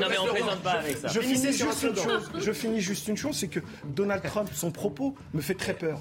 Parce que vous enlevez Donald Trump et vous mettez d'autres noms dans d'autres endroits du monde, c'est du fondamentalisme. Oui, c'est en Arabie Saoudite, par exemple. Vous, en parlez d'Arabie Saoudite Oui, bien sûr, évidemment. L'Afghanistan, vous pouvez en parler, évidemment. Ça, c'est le résultat des États-Unis. Hein. Cette façon de s'exprimer au monde, moi, je la trouve très dangereuse parce que quand on met la religion sur le, champ du public, eh ben ça crée des fondamentalistes qui vous portent un discours extrêmement dangereux. dire à Macron quand il en a On avance, on va remercier Elisabeth Guedel qui était euh, avec nous depuis 21h. Merci pour euh, vos euh, expertises et analyses, Elisabeth. Et si ça bouge du côté des États-Unis outre-Atlantique, vous venez évidemment. Vous avez votre ronde serviette autour de cette table. Vous pouvez venir quand vous voulez. On va avancer un tout petit peu, si vous me permettez. On parlera des refus d'obtempérer dans un instant. On sera avec Grégory Joran, secrétaire général Unité SGP Police on va parler de cette nouvelle polémique du côté de la France Insoumise. Un député de 22 ans, c'est le plus jeune euh, du côté de l'Assemblée. Non, c'est le plus jeune de Métropole. Parce qu'il y a le député de Tahiti. Exactement, qui est le plus jeune, mais de Métropole, c'est le plus jeune. La pub parle de la police tue. Il est 23h, la suite de Soir Info Week-end avec Aziz Seni, Andrea Cotarac, Ludovic Toro et Fatima El Ouazdi. On fait un point sur l'information et ensuite on parle des refus d'obtempérer et de cette euh, déclaration. Nouvelle polémique du côté de la France Insoumise, peut-être une nouvelle euh, provocation, dirons-nous, puisque euh, Louis Boyard, le député, fraîchement député de la France Insoumise du Val-de-Marne, a soutenu les propos de Jean-Luc Mélenchon, à savoir la police. Le point sur l'info. Au Maroc, 5 migrants morts et 76 blessés lors d'une tentative d'entrée dans l'enclave espagnole de Melilla. Au total, près de 2000 migrants ont essayé de pénétrer dans cette enclave qui fait régulièrement l'objet de tentatives d'entrée pour rejoindre l'Europe. Alors qu'une troisième plainte a été déposée contre elle, la secrétaire d'État au développement, Chrysoula Zakharopoulou, juge inacceptable et révoltante les accusations de viol la visant. Cette gynécologue de 46 ans est accusée par plusieurs anciennes patientes de viol et violences gynécologiques. Des dizaines de vols annulés en Europe, la raison, une grève chez Ryanair. Les salariés se disent sous pression face à la reprise brutale du trafic aérien. La mobilisation a déjà commencé au Portugal, en Espagne et en Belgique. En France, les syndicats de Ryanair appellent à la grève à partir de demain. En France, vous avez en, moyenne 25 000 refus d'obtempérer par an. Dans 0,76% des cas, les forces de l'ordre font usage de leurs armes. Une fois qu'on a dit ça, une fois qu'on a posé un peu le débat, on peut aller un, peu plus dans le fond. Nouvel exemple, dans le nord, près de Lille, l'homme est, est connu des services de police. Il refuse de se soustraire à une interpellation. Il percute un policier, il prend la fuite et il est activement recherché. Et les policiers font euh, usage de leur arme. On va le voir le sujet de Vincent Fahandège, mais la question elle est très simple. Comment les, protéger les forces de l'ordre? Qu'est-ce qu'ils doivent faire? Euh, Est-ce que c'est normal que leur vie bascule en quelque sorte euh, une fois qu'ils ont fait usage de leur arme? On posera ces questions à Grégory Joron, mais voyons le sujet de Vincent Fahandège. Peu avant 17h mercredi, les policiers sont appelés pour un homme qui menace sa famille, à M, près de Lille. Lorsqu'ils arrivent sur place, ils trouvent le suspect potentiellement armé au volant du véhicule noir au centre de l'image. L'homme refuse de se soumettre au contrôle et démarre subitement en marche arrière. L'individu a été très très vite à démarrer et enclencher une marche arrière, euh, projetant euh, un de nos collègues au, sol en, le coinçant euh, tout près des voitures en stationnement. Et on a eu forcément un, tir d'un de, nos collègues pour, pour stopper cette manœuvre. Un deuxième tir suit mais le suspect réussit tout de même à prendre la fuite. Un homme déjà bien connu des forces de l'ordre. Il a déjà utilisé euh, à une époque euh, son, véhicule. Il y avait un collègue qui était passé sur le capot, donc euh, c'est pas ses premiers faits. donc je pense que ça lui faisait pas peur de renverser quelques collègues en plus. Hein. Le policier heurté, légèrement blessé, a été transporté à l'hôpital. Le principal suspect, lui, a été interpellé dans la soirée. En fait, il y a tout dans ce sujet, Fatima Alouazi. Il y a tous les maux, euh, en quelque sorte, de notre société, l'impunité des délinquants, la fragilité dans laquelle sont les, forces de l'ordre et la difficulté d'intervention. On fait comment une fois qu'on a dit ça? C'est une, bonne équation posée. Une mmh. équation à laquelle, euh, évidemment, la majorité euh, tente de, répondre. déjà, le président de la République l'a dit pendant la campagne, il y a un, un ex fort de son programme présidentiel, c'est le droit de bien vivre dans le bien vivre, il y a aussi vivre en sécurité, euh, loin, euh, loin de toutes ces incivilités, toute cette montée des violences contre les personnes qui existent de fait. On l'a vu par exemple sur le sujet des violences intrafamiliales. Donc la question se pose. Il y a une loi de financement euh, pour du, ministère de l'Intérieur qui, justement, avec cette programmation, prévoit de continuer à, mettre du bleu dans la rue, du bleu, du bleu pour sécuriser, donc d'avoir davantage de forces de police sur le terrain qui sont là pour rassurer et, et sécuriser notre quotidien. Ça, je pense que c'est important. Dans un point de vue, vous parlez d'impunité. Donc le budget de la justice, il n'a jamais été augmenté comme on l'a fait sur le quinquennat qui vient de mm. s'écouler, plus de 40% sur ces deux dernières années. Mm. C'est déjà un progrès. On a investi, on a souvent parlé en se disant, oh, on a, les délinquants ne finissent pas. Il y a peut-être un discours aussi qui doit changer, c'est-à-dire que lorsqu'on parle de sentiment d'insécurité du côté du ministère de la Justice, lorsque le président de la République, dans une interview à Brut, parle de violence policière, ça peut être participe à euh, une confrontation qu'il peut y avoir entre une partie de la population, souvent délinquante, et les forces de l'ordre. Alors, je vais vous dire une, chose que j'ai dite pendant, pendant la campagne législative. Moi, je crois qu'il y a un phénomène de violence inhérente dans la société qui, euh, qui de fait, est dû à plusieurs facteurs. Euh, je pense à la paupérisation de la société sur une, sur une partie de certains quartiers. C'est une réalité. Les jeunes, parfois, n'arrivent pas à trouver d'emploi, sont désœuvrés. Il y a des, il y a des, il y a des vraies difficultés euh, sociales qui créent l'indélinquance. Je ne cherche pas des excuses aux personnes. Je tiens à le dire, c'est pas une recherche d'excuses. Non, vous essayez de poser un constat. de poser un constat. Donc, il y a trouver des solutions, bien évidemment, sur la justice. Donc, euh, nous, on a construit. On bah, le Rassemblement national en a une, par exemple. Non. La présomption de légitime défense. Vous êtes favorable ou pas? Je ne suis pas une experte de ce point de vue juridique, donc je ne saurais pas dire si c'est euh, une bonne ou une mauvaise idée, pour être parfaitement honnête avec vous. Après, moi, ce que je crois, c'est que moi, il faut faire confiance à la police française, parce que la police française a la vocation à nous défendre. Elle n'est pas là comme, euh, le, comme certains peuvent le dire, j'entends, euh, j'entends largement débattre sur votre antenne de, de ce que la police tue. Est-ce que la police n'est pas là pour tuer La police est là pour euh, sécuriser la vie des gens, et je pense que c'est ça qu'il faut retenir. Et une autre chose, moi je pense, il y a une violence qui est très masculine à peu près partout en France. moi je pense qu'on arrivera à résoudre le, problème de la délinquance si on arrive à, résoudre le problème de la masculinité très toxique dans la société. La masculinité très toxique dans la société. Non mais c'est la, vérité. Non mais c'est pas, la faute des, mais c'est souvent des hommes. C'est souvent des hommes bientôt. Allez-y. André Cotarac. Est-ce qu'il faut une présomption de légitime défense pour euh, aider ou en tous les cas protéger les policiers qui utilisent leur arme? Mais je crois qu'il y a en réalité une, une situation dans le pays qui est inédite en Europe. Euh, quand vous prenez le classement euh, des touristes, par exemple, qui viennent séjourner dans notre pays, la France arrive avant-dernière de tout le continent devant la Biélorussie, qui était, qui était en plus en manifestation. Donc c'est pas nous, c'est un classement officiel, vous pouvez le vérifier. On a eu, vous l'avez vu, euh, des bureaux d'investigation de voyous dans le hall des immeubles avec la photo des policiers, leur nom, leur prénom, euh, euh, parfois leur, leur, famille en photo. Vous avez eu à Lyon des policiers qui ont été tabassés par des voyous devant chez eux, euh, on a une situation absolument catastrophique. Dans tous les pays d'Europe, quand vous y allez, il y a deux policiers qui peuvent contrôler 14 personnes, il ne se passe rien. En France, c'est l'inverse. Il faut 14 policiers pour euh, les deux personnes. En France, les policiers font œuvre d'un sang-froid sans précédent. Souvenez-vous, lors des Gilets jaunes ou en banlieue, lorsque leur véhicule brûlait ils n'ont même pas fait usage de leurs armes. Donc euh, il faut arrêter d'accuser euh, les policiers, mais il faut aussi parler de justice. Vous avez raison. Avoir confiance dans les policiers. Le problème, c'est que les Français n'ont plus confiance dans la justice. Il y avait un sondage CNews que vous avez publié il y a quelques mois où 91% des Français considéraient que la justice n'était pas assez sévère. C'est-à-dire que ça, c'est extrêmement grave. Toutes, les décisions de justice qui sont prononcées au, nom du peuple français, eh bien finalement, ce peuple ne se reconnaît pas dans ces, euh, ces décisions-là. Euh, sur les magistrats, vous dites que ça a augmenté, mais l'esprit de vos lois est, scandaleux. Euh, euh, quand M. Dupont-Moretti, alors qu'il y a un écart énorme entre le peuple et les décisions de justice, il veut faire une réforme pour supprimer les jurés, c'est-à-dire ces personnes tirées au sort qui font un jugement en cour d'assises. C'est-à-dire qu'il supprime ça et il fait encore un grand écart entre le peuple et la justice. Et enfin, les chiffres sont, pour le coup, on ne peut pas en débattre. en France, c'est 11 magistrats pour 100 000 habitants. 11 magistrats pour 100 000 habitants. La moyenne européenne, avec les Bulgares, les Roumains, etc., c'est 21 magistrats pour 100 000 habitants. En Allemagne, c'est 26 magistrats. Ça veut dire quoi? Ça veut dire qu'avec si peu de magistrats, si peu de moyens, avec des fermetures de tribunaux, de TI, TGI, eh bien finalement, euh, on a une justice lente, euh, on a des peines qui ne sont pas applicables, pas, efficaces et euh, pas efficientes finalement. On avance un tout petit peu, puisque vous êtes assez long. Je vais vous demander un peu plus de concision sur les déclarations. Pourquoi? Parce qu'on a plein de thèmes. Ou alors on n'en fait qu'un seul. Qu'est-ce que vous choisissez? Je plaisante, c'est moi qui l'ai dit. en avançant un petit peu, Jean-Luc Mélenchon. Et pourquoi? Mais ça reste dans le même cadre. C'est-à-dire qu'il y a un climat autour des forces de l'ordre.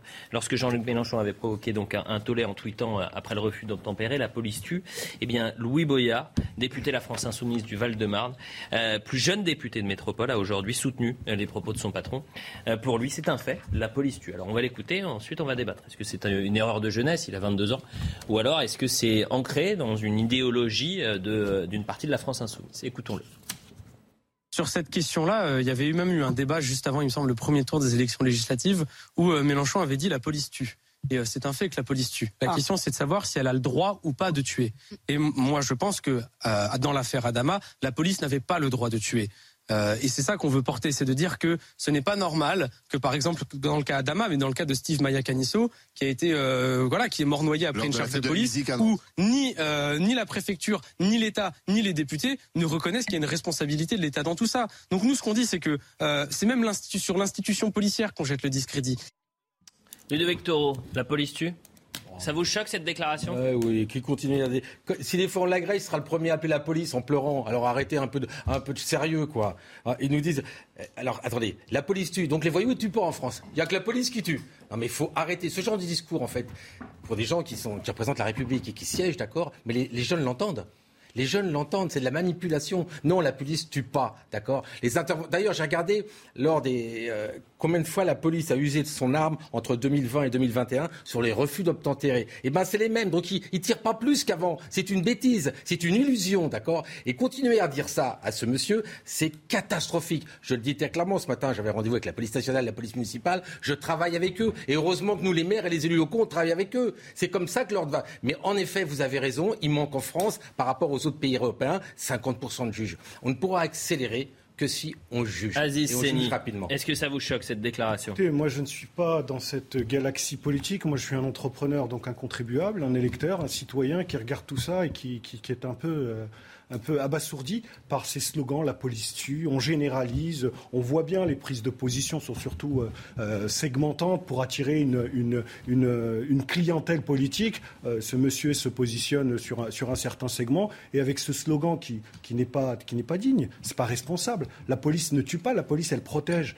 alors bien évidemment, la police, il y a quelques policiers qui ont été jugés, qui ont pu faire quelques bavures. Oui, ça existe parce que comme dans tout collectif, comme dans tout groupe humain, ben, il y a quelques brebis galeuses. Il faut les sanctionner. Mais globalement, elle est là pour travailler. Elle est sous pression, cette police. Moi, en tant qu'entrepreneur, ce qui me choque surtout, et vous parlez des moyens, c'est qu'on est le pays champion du monde des prélèvements obligatoires. Nous sommes ceux qui payons le plus d'impôts et nos policiers n'ont pas les moyens de travailler. Quand on les voit à bord de leur voiture, quand on les voit avec leur matériel, parler avec ces policiers. il n'y a pas que. On l'a vu aussi dans la santé, on l'a vu avec les professeurs, on le voit dans l'éducation nationale. Donc moi, ce qui me choque en tant que citoyen, loin de cette galaxie politique, ce qui me choque, c'est que où va notre argent? Où va l'argent du contribuable?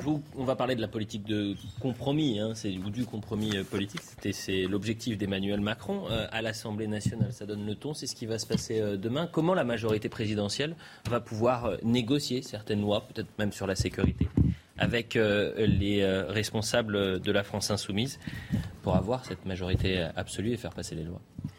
Allez-vous tourner vers le Rassemblement national, par exemple Ça a été dit. Alors, ça a été dit par euh, les responsables politiques, par euh, Elisabeth Borne, par beaucoup de responsables de la majorité présidentielle. Une coalition, s'il y avait une coalition, ça se construit sur euh, aussi des valeurs. Mhm.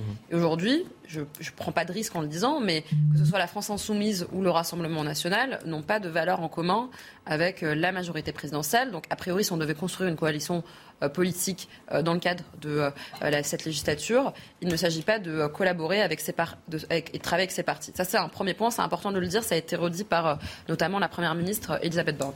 Ensuite, sur ce qui se passe et pourquoi ça prend du temps et pourquoi je, je pense que ça peut créer de la frustration chez les Français qui voient qu'ils ont l'impression que ça n'avance pas. Mais en fait, il y a des discussions. On a bien vu Olivier Falorni, moi je le disais il y a encore quelques jours avant même qu'Olivier Falorni prenne la parole, mais bien évidemment, on va aller chercher, c'est ça qui prend du temps, c'est de passer des coups de fil, de recevoir, de consulter, d'aller chercher un par un les 40 euh, et quelques députés qui manquent pour construire un socle de majorité euh, solide pour voter et, voter texte par texte, projet par projet, ce qui, est euh, consensuel pour, euh, bien évidemment, l'intérêt des Français. Et ça, c'est en train de se faire. Olivier Forlani, avec son groupe Liberté et Territoire, on va certainement aussi travailler. Euh, la porte est ouverte aussi par Laurent Wauquiez, de ce que j'ai compris, de travailler texte par texte. Il n'y a pas de, d'opposition frontale. Et j'ai envie de vous dire, le résultat, on en parlait tout à l'heure au début de l'émission, excusez-moi, j'allais vite.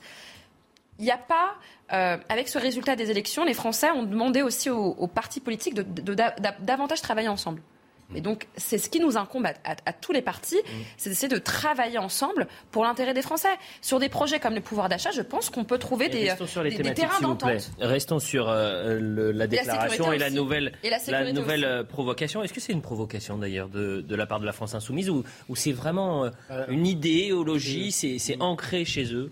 Là, ça commence à être répétitif, en tout cas si c'est une provocation, puisqu'en fait, ce jeune homme n'est que le perroquet de Jean-Luc Mélenchon dans cette affaire. C'est un élu de la République. Et c'est aussi stupide de dire que la police tue que de dire que les députés de la NUPES dealent du shit. Parce que ce jeune homme a avoué qu'il dealait du shit. Voilà, c'est aussi stupide que ça. Euh, la police ne tue pas, la police, elle se tue car deux heures avant qu'il sorte sa provocation, un policier s'est suicidé avec son arme de service à Paris sur un chantier. On en est au 32e suicide de policiers depuis le 1er janvier. Parce qu'on a des gens qui vivent une réalité extrêmement difficile, qui sont méprisés par leur hiérarchie et encore pire, on leur crache dessus, des députés de la nation leur crachent dessus. On a une France insoumise qui à la fois insulte des fonctionnaires d'État policiers, on vient de le voir, mais qui insulte d'autres fonctionnaires d'État. Quand on voit que dans notre pays, un enseignant sur deux s'auto-censure à parler de laïcité, ces gens-là vont manifester avec des islamistes. C'est insulter les fonctionnaires d'État. C'est la rouge joisie, c'est bourgeoisie de rouge dans leur salon euh, à l'Assemblée qui nie la réalité. 23h15, un point sur l'information et on va parler de la politique du compromis.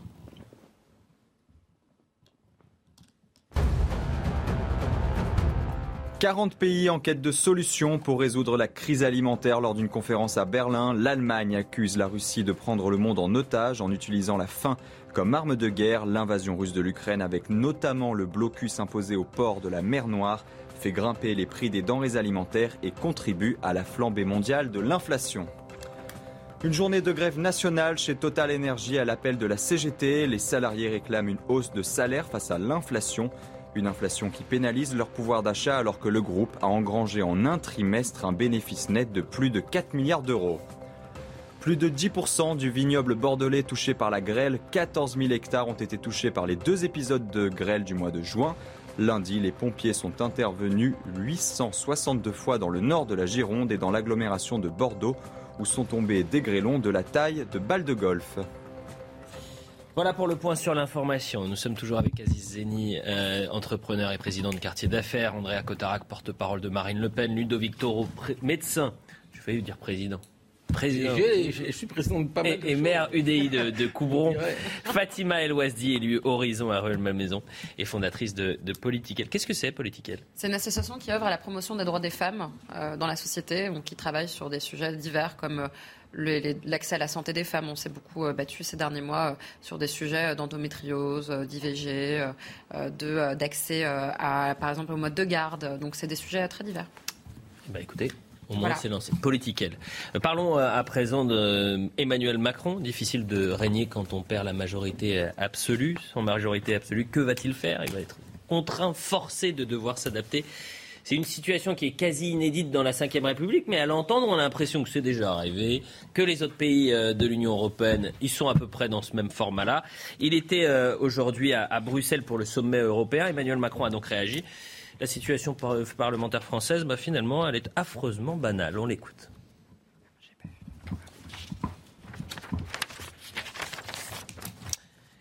On va l'entendre dans un instant. Est-ce que euh, Emmanuel Macron, ces dernières semaines, vous surprend Ludovic Toro Est-ce que vous pensez qu'il est dans le... Ah non, ça fait 5 ans qu'il me surprend, donc il ne me surprend pas plus, je vais dire. On est dans une ligne, mais, mais c'est vrai que là, je veux dire qu'il est hors sol. Hein. Ah oui Ah, mais attendez. Là, il est en train de dire qu'il faut parler avec tout le monde. Il a rien. Il a parlé avec personne pendant 5 ans. Là, il est forcé. Sinon, c'est fini. J'attends le discours de politique générale de la Première ministre qui va arriver bientôt, j'espère, pour voir ce qui va se passer. Là, c'est trop facile. Il est tout souriant. Enfin, il va y avoir une démocratie, on va pouvoir échanger. Non, non, c'est pas enfin. Vous y croyez? Pas du tout. Quand, on pense ça, on le fait il y a cinq ans. On ne le fait pas maintenant parce qu'on est forcé et on a un couteau sous la gorge. C'est ça la réalité aujourd'hui. Alors c'est vrai qu'il a l'air détendu, tout va bien. Il dit même qu'il est très confiant. Il a toujours été très confiant, sauf que législative, bah, il a pris cher. Un petit mot peut-être avec vous, Andrea Cotarac, euh, là-dessus. Est-ce que Emmanuel Macron est en fait en train de minimiser cette, cette perte de, pouvoir du chef de l'État sur le Parlement? Je crois qu'il n'a pas pris conscience de ce qui se passait, c'est-à-dire que maintenant il est vraiment contraint euh, à discuter avec euh, les groupes, avec l'opposition. Il doit comprendre qu'il y a eu un message des Français aujourd'hui.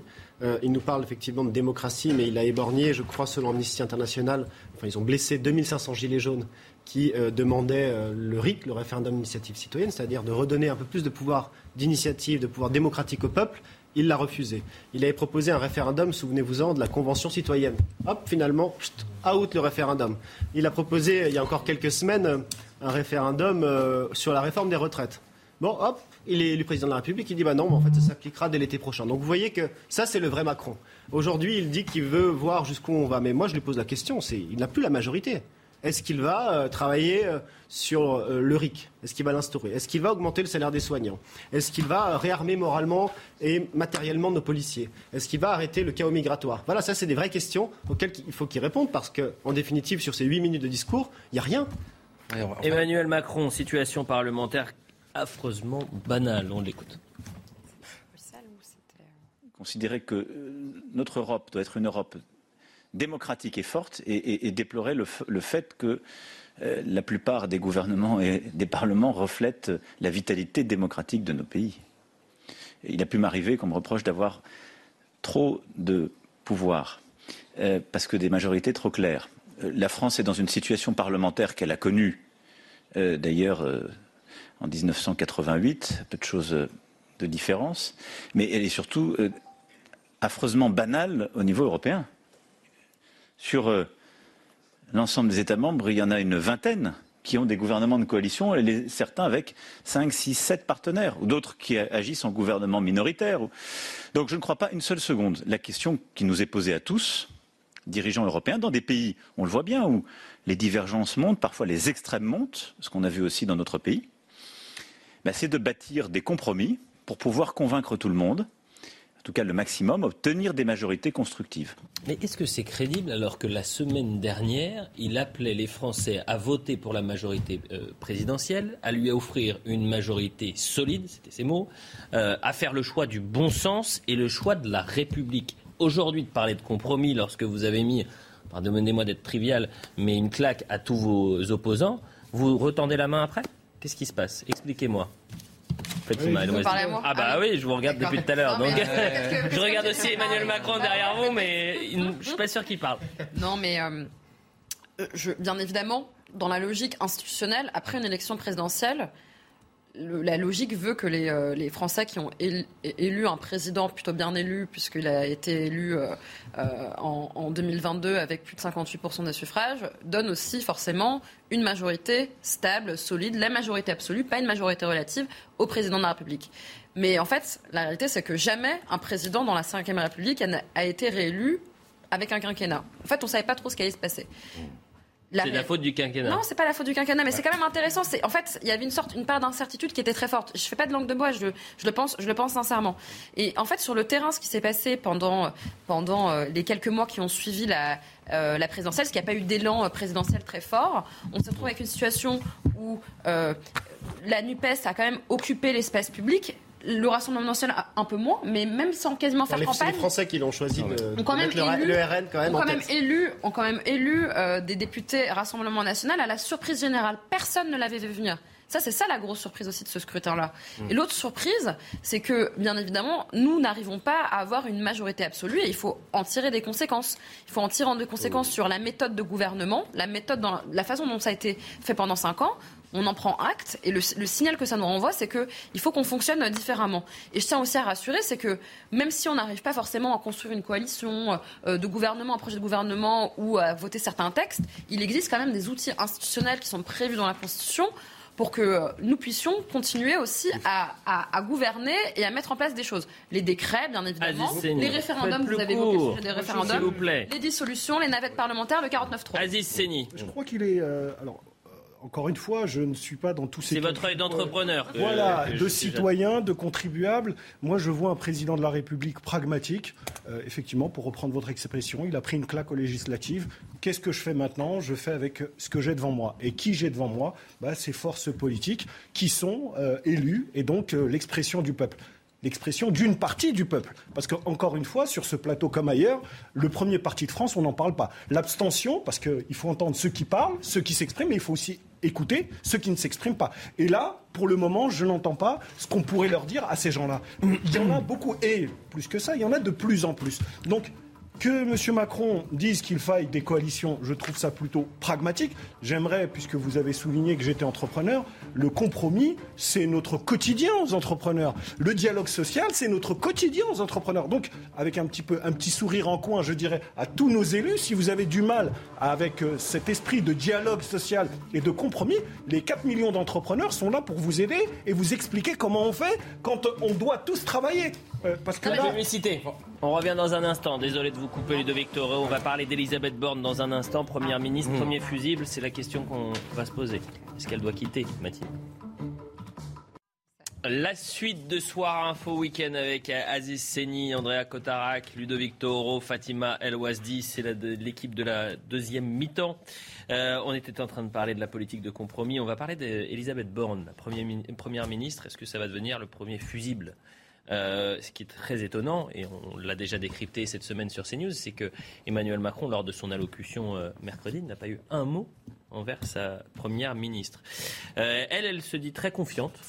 Euh, mais est-ce que euh, une première ministre euh, avec cette majorité relative peut rester à Matignon? Est-ce qu'il ne faut pas un remaniement avec une personnalité plus à droite pour justement draguer les, voix des Républicains C'est toutes ces questions qu'on va essayer de se, se poser. Mais vu qu'il est 23h30, je pense qu'on va faire un point sur l'information. Est-ce qu'on peut faire le point sur l'information dans 10 secondes? Alors, on va peut-être faire le décompte ensemble, comme si c'était euh, le 31 décembre. Je vais euh, vous éviter cela. Mais tiens, un tour de table, oui, non, puisqu'on a 10 secondes. Est-ce que Elisabeth Borne doit rester à Matignon? Oui ou non? Oui. Je m'en fous, c'est la politique qui doit changer. D'accord. Elle est déjà partie. D'accord, heureusement que j'ai demandé oui, non. Bon, oui, elle est déjà partie. Le président a refusé sa démission. Alors, il est 23h30, très précisément. Le point sur l'information. Au procès du 13 novembre, la défense de Salah Abdeslam plaide contre une peine de mort sociale. C'est la dernière journée de plaidoirie pour la défense de Salah Abdeslam dans le procès des attentats du 13 novembre 2015. Le parquet national antiterroriste a réclamé la plus lourde peine du code pénal, la réclusion criminelle à perpétuité incompressible. L'inflation devrait atteindre en moyenne 5,5% en 2022, du jamais vu depuis 1985. Une flambée qui va peser sur l'économie avec une croissance attendue à 2,3% en 2022. Un coup dur annoncé pour le pouvoir d'achat des ménages en dépit des mesures de soutien public en place ou annoncées. Les larmes de Guilhem Guirado, larmes de joie bien sûr, Montpellier est champion de France de rugby. Au Stade de France, les Montpelliérains dominent Castres 29 à 10, ce premier essai de Vincent. Et Montpellier inscrit 3 essais en 12 minutes et se détache. Castres réduit le score en fin de match. Mais c'est trop tard, Montpellier remporte le top 14 et ce pour la première fois de son histoire. Voilà pour le point sur l'information. Elisabeth Borne, plus que jamais sur la sellette à Matignon. Non, répond-elle. Elle se dit confiante. On l'écoute. Elisabeth Borne. Moi, je suis confiante. Hein. Je pense que dans notre pays, les forces politiques, les députés, même s'ils ne font pas partie de la majorité présidentielle, souhaitent que notre pays puisse continuer à avancer entendre la réponse de Sébastien Chenu, membre du Rassemblement national. Était l'invité de la matinale euh, ce matin et interrogé par Laurence Ferrari. Pour lui, elle est à côté de la plaque. On l'écoute. Si Madame Borne, euh, qui visiblement est tombée dans un trou depuis qu'elle a été euh, nommée Premier ministre, dont on n'a plus jamais entendu parler, dont la parole euh, impacte tellement peu, en est encore à se poser la question de savoir si le groupe, le premier groupe d'opposition de Rassemblement national est républicain, c'est qu'elle est vraiment à côté de la plaque, elle va avoir beaucoup de mal à gérer effectivement son rôle de chef de la majorité. Madame Borne doit prendre acte de la décision des Français. Nous sommes dans un hémicycle, nous sommes tous républicains, nous avons tous été élus par les Français. Il faut qu'elle fasse avec, que cela lui plaise ou non. Je vais tourner vers l'homme politique, le plus politique de ce plateau, Assis Zeni. Euh, est-ce que euh, Elisabeth Borne doit quitter Matignon?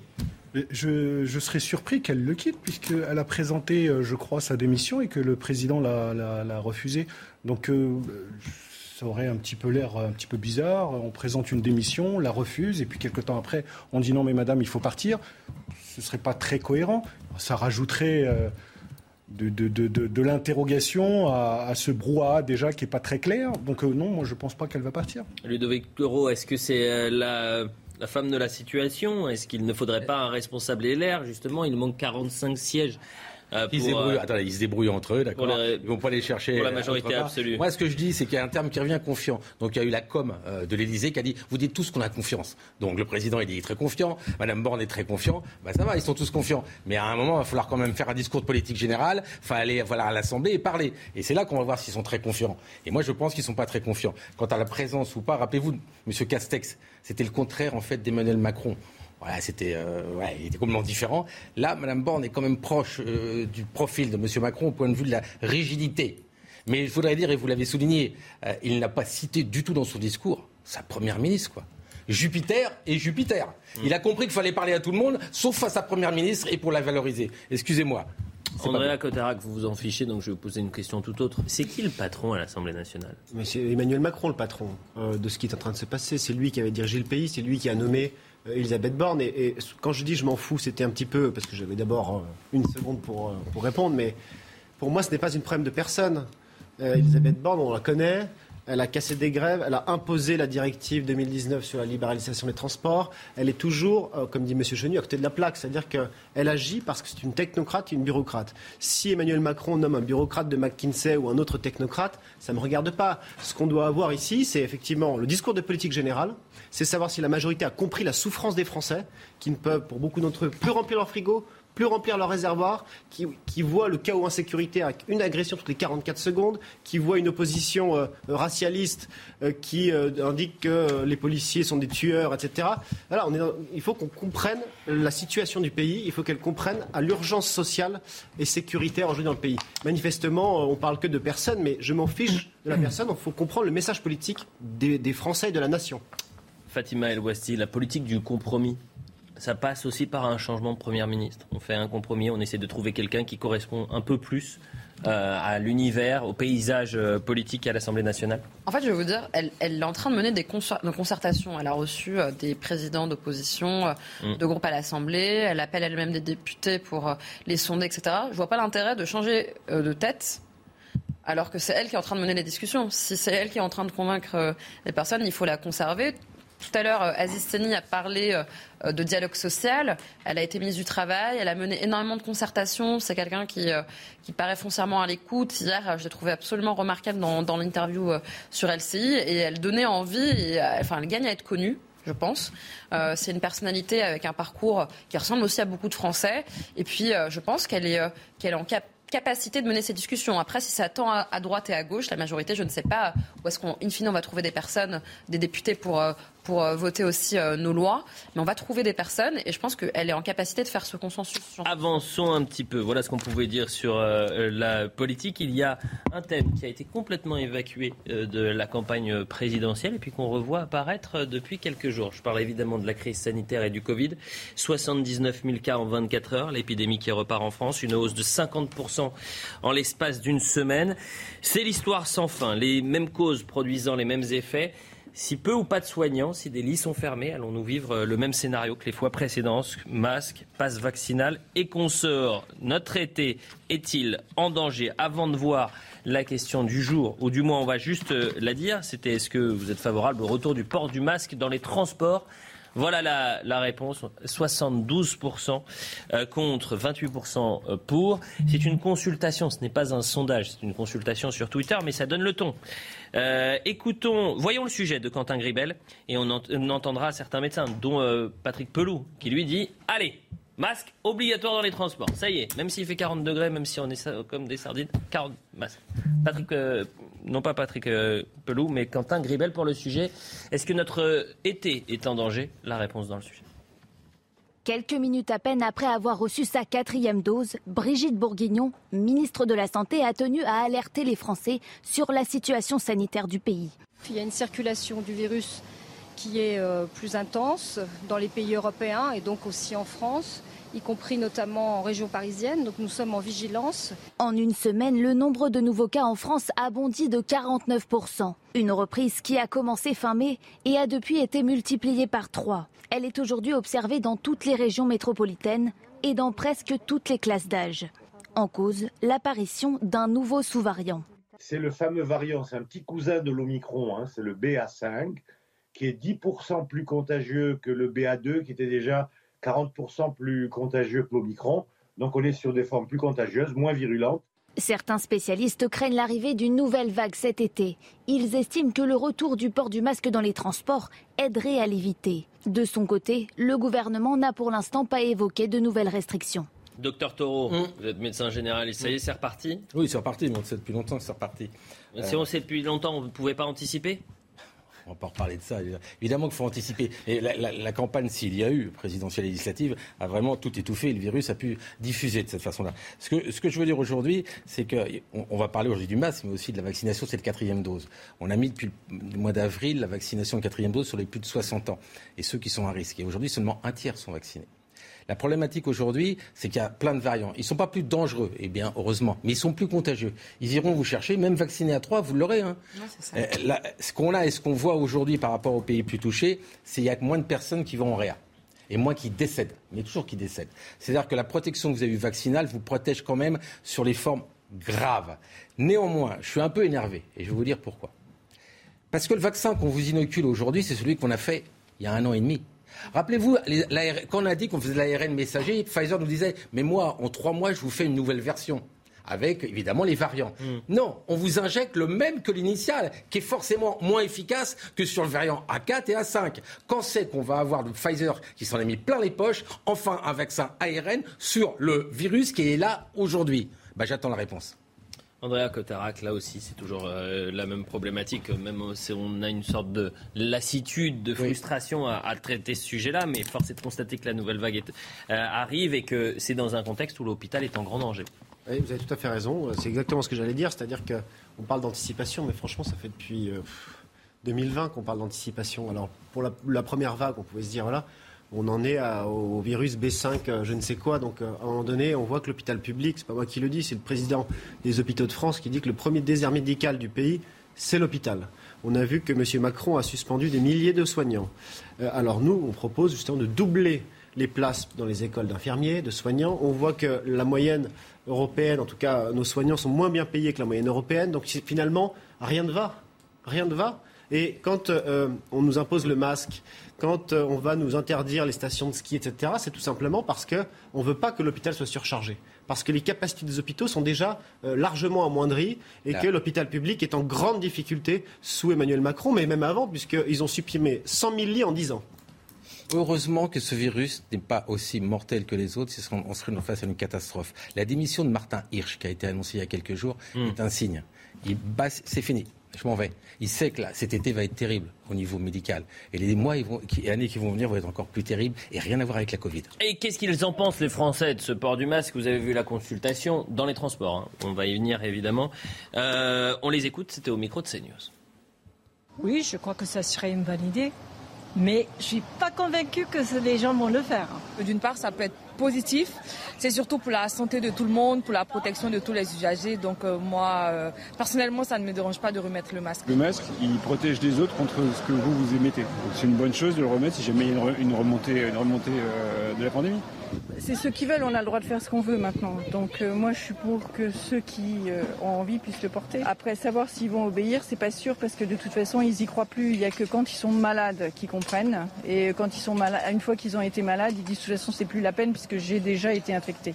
On l'impose le masque euh, dans les transports, Fatima El Ouazdi. Ouais, alors Personnellement, moi, ça fait depuis euh, deux semaines que, je remets le masque dans les euh, lieux publics, les courses, euh, le métro, etc. Parce que j'entends bien ce qui se passe dans les médias et la remontée du virus. C'est question de me protéger moi et de protéger les autres. Il y a une résurgence du Covid en entreprise. Moi, j'entends beaucoup de, d'amis, des collègues qui, dans des soirées d'entreprise, qui, dans des soirées personnelles, privées, dans des retrouvailles de famille, se contaminent à la Covid parce qu'il n'y a plus de respect des gestes barrières. Tout le monde semble avoir oublié le virus. C'est intéressant d'écouter aussi la personne euh, qui était interviewée qui dit euh, on a l'impression que de toute façon, euh, les gens se souviennent du virus que quand ils sont malades. Hmm. C'est ça le problème, c'est qu'en en fait, on apprend à vivre avec le virus, mais il faut quand même rester attentif et à, essayer de protéger les autres un minimum. Et pour moi, le masque dans les transports, quand on voit comment on est collé en heure de pointe, je ne sais même pas comment les gens font pour ne pas le mettre. Donc moi, à titre personnel, bien évidemment, j'y suis favorable. Aziz Sénil, l'entrepreneur que vous êtes, s'inquiète de cette résurgence du virus? Forcément, on n'a pas la mémoire courte et on se souvient de toutes les conséquences, euh, bien sûr, de, cette crise sanitaire sur euh, les personnes, sur l'organisation du pays, sur euh, la dette, sur notre économie, etc. etc.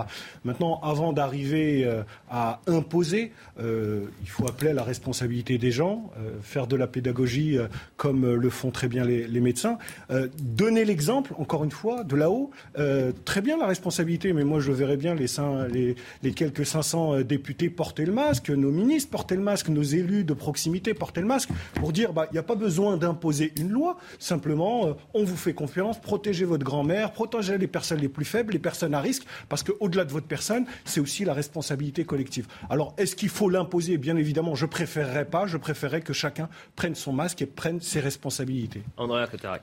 Oui, bah, euh, la représentante de la majorité explique que il y a, ou même la dame, qu'il n'y a que les, euh, les Français ne comprennent qu'il faut porter le masque que lorsqu'ils sont malades. Mais on peut aussi se dire que le gouvernement comprend que lorsqu'il y a une vague du Covid, il faut arrêter de maltraiter les soignants à l'hôpital public. Enfin, euh, quand on viole autant les libertés publiques, je le dis pour les entrepreneurs, euh, parce que la liberté, la liberté d'entreprendre avait été violée à un moment donné, alors qu'ils ont été parfaitement responsables. La liberté d'aller et venir, bref, les libertés publiques sont au- autant violées. Quand on euh, de ce type de loi, du masque, etc., avec 40 degrés, c'est le signe tout simplement d'un État faible et de services publics complètement détruits qui n'arrivent plus à encaisser autant un nombre de malades, ou en tout cas de formes de gravité dans les hôpitaux. Patrick Pelou, on va l'écouter. Il faut rendre le port du masque obligatoire dans les transports. Écoutez. On va l'écouter dans un instant. Mais euh, Ludovic Toro, il y a aussi. Ah, Patrick Pelou. Il faut remettre le masque dans les transports, obligatoire bien comme sûr. ça l'a Une politique de santé qui- publique, c'est une politique qui est vraiment invasive pour la protection du plus grand nombre. Alain, qu'est-ce vous ne pouvez pas dire, vous faites ce que vous voulez. C'est pas possible. Et Olivier Véran a eu tort quand il a quitté son ministère. Il a, je pense qu'il a été, euh, il était un petit peu dans cet élan de se dire Il voulait c'est terminé. Il a dit, vous pouvez, et ça, on l'a tous dit.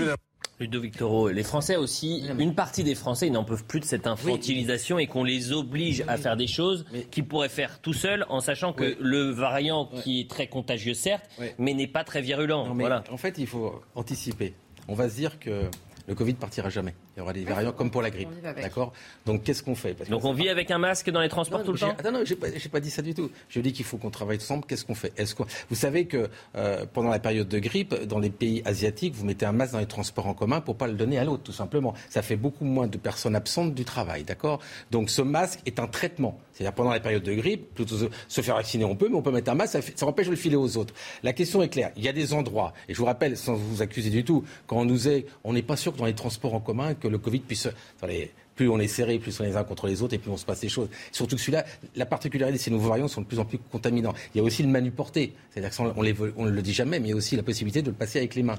Donc si vous voulez, il va vous toucher. Vous pourrez vous protéger, il va vous toucher, mais quand va s'arrêter la Covid, écoutez, on est au BA5, il y aura le BA6, BA7, et comme pour la grippe chaque année, on se vacciner parce que c'est un nouveau virus qui a muté. Et c'est un coronavirus, c'est la même que la grippe. Eh bien, écoutez, espérons que celui-ci s'arrête très rapidement, qu'on ne vive pas des heures et des heures de débat euh, autour de- du Covid avec euh, moins de soignants, toujours moins de soignants, toujours un hôpital en grande difficulté. Et comme il y a moins de soignants et moins de euh, lits pour accueillir les personnes euh, en grande difficulté sanitaire, eh bien, on se retrouve avec des mesures de plus en plus restrictives. Je peux dire un mot? Ce scénario, ce serait pas possible. J'ai envie de Non, dire jamais non, 203. non, carton, carton. Toro. Un petit mot. Vous parlez, ça va résumer. Là, vous savez, euh, on prend comme année de référence sur la médecine bien en France 2010. Donc l'URPS qui a fait un calcul, il nous faut avec le JT. 1500 nouveaux internes pour faire ça. Vous savez combien l'ARS nous en propose? 40 pour l'île de France. 40 et là ils sont montés à 90. Il en faut 1500. Est-ce que vous vous rendez compte de la déconnexion Dans les Eh, 5 ans qui écoutez. viennent, on aura 50% d'accès aux soins en moins. Merci à tous les quatre. Merci à, à toutes les personnes en, en régie, les équipes techniques euh, et à l'édition. On va faire un point sur l'information un peu tardif. Je vous souhaite une excellente soirée et un excellent week-end. Merci. Merci, bonne soirée. Un an de prison, dont six mois avec sursis requis en appel contre les ex-dirigeants de France Télécom. Selon le ministère public, l'ancien PDG Didier Lombard et son ex numéro 2 sont coupables d'avoir conçu et mis en place une politique de harcèlement moral ayant conduit des salariés au suicide entre 2007 et 2008. Une journée de grève nationale chez Total Energy à l'appel de la CGT. Les salariés réclament une hausse de salaire face à l'inflation. Une inflation qui pénalise leur pouvoir d'achat alors que le groupe a engrangé en un trimestre un bénéfice net de plus de 4 milliards d'euros. Aux États-Unis, la Cour suprême révoque le droit à l'avortement. Conséquence, les États sont désormais libres de l'interdire. Les États-Unis reviennent ainsi à la situation en vigueur avant 1973, quand chaque État était libre d'interdire ou d'autoriser les avortements. Joe Biden dénonce une erreur tragique, résultat d'une idéologie extrémiste. Bonne soirée, tout de suite c'est l'édition de la nuit.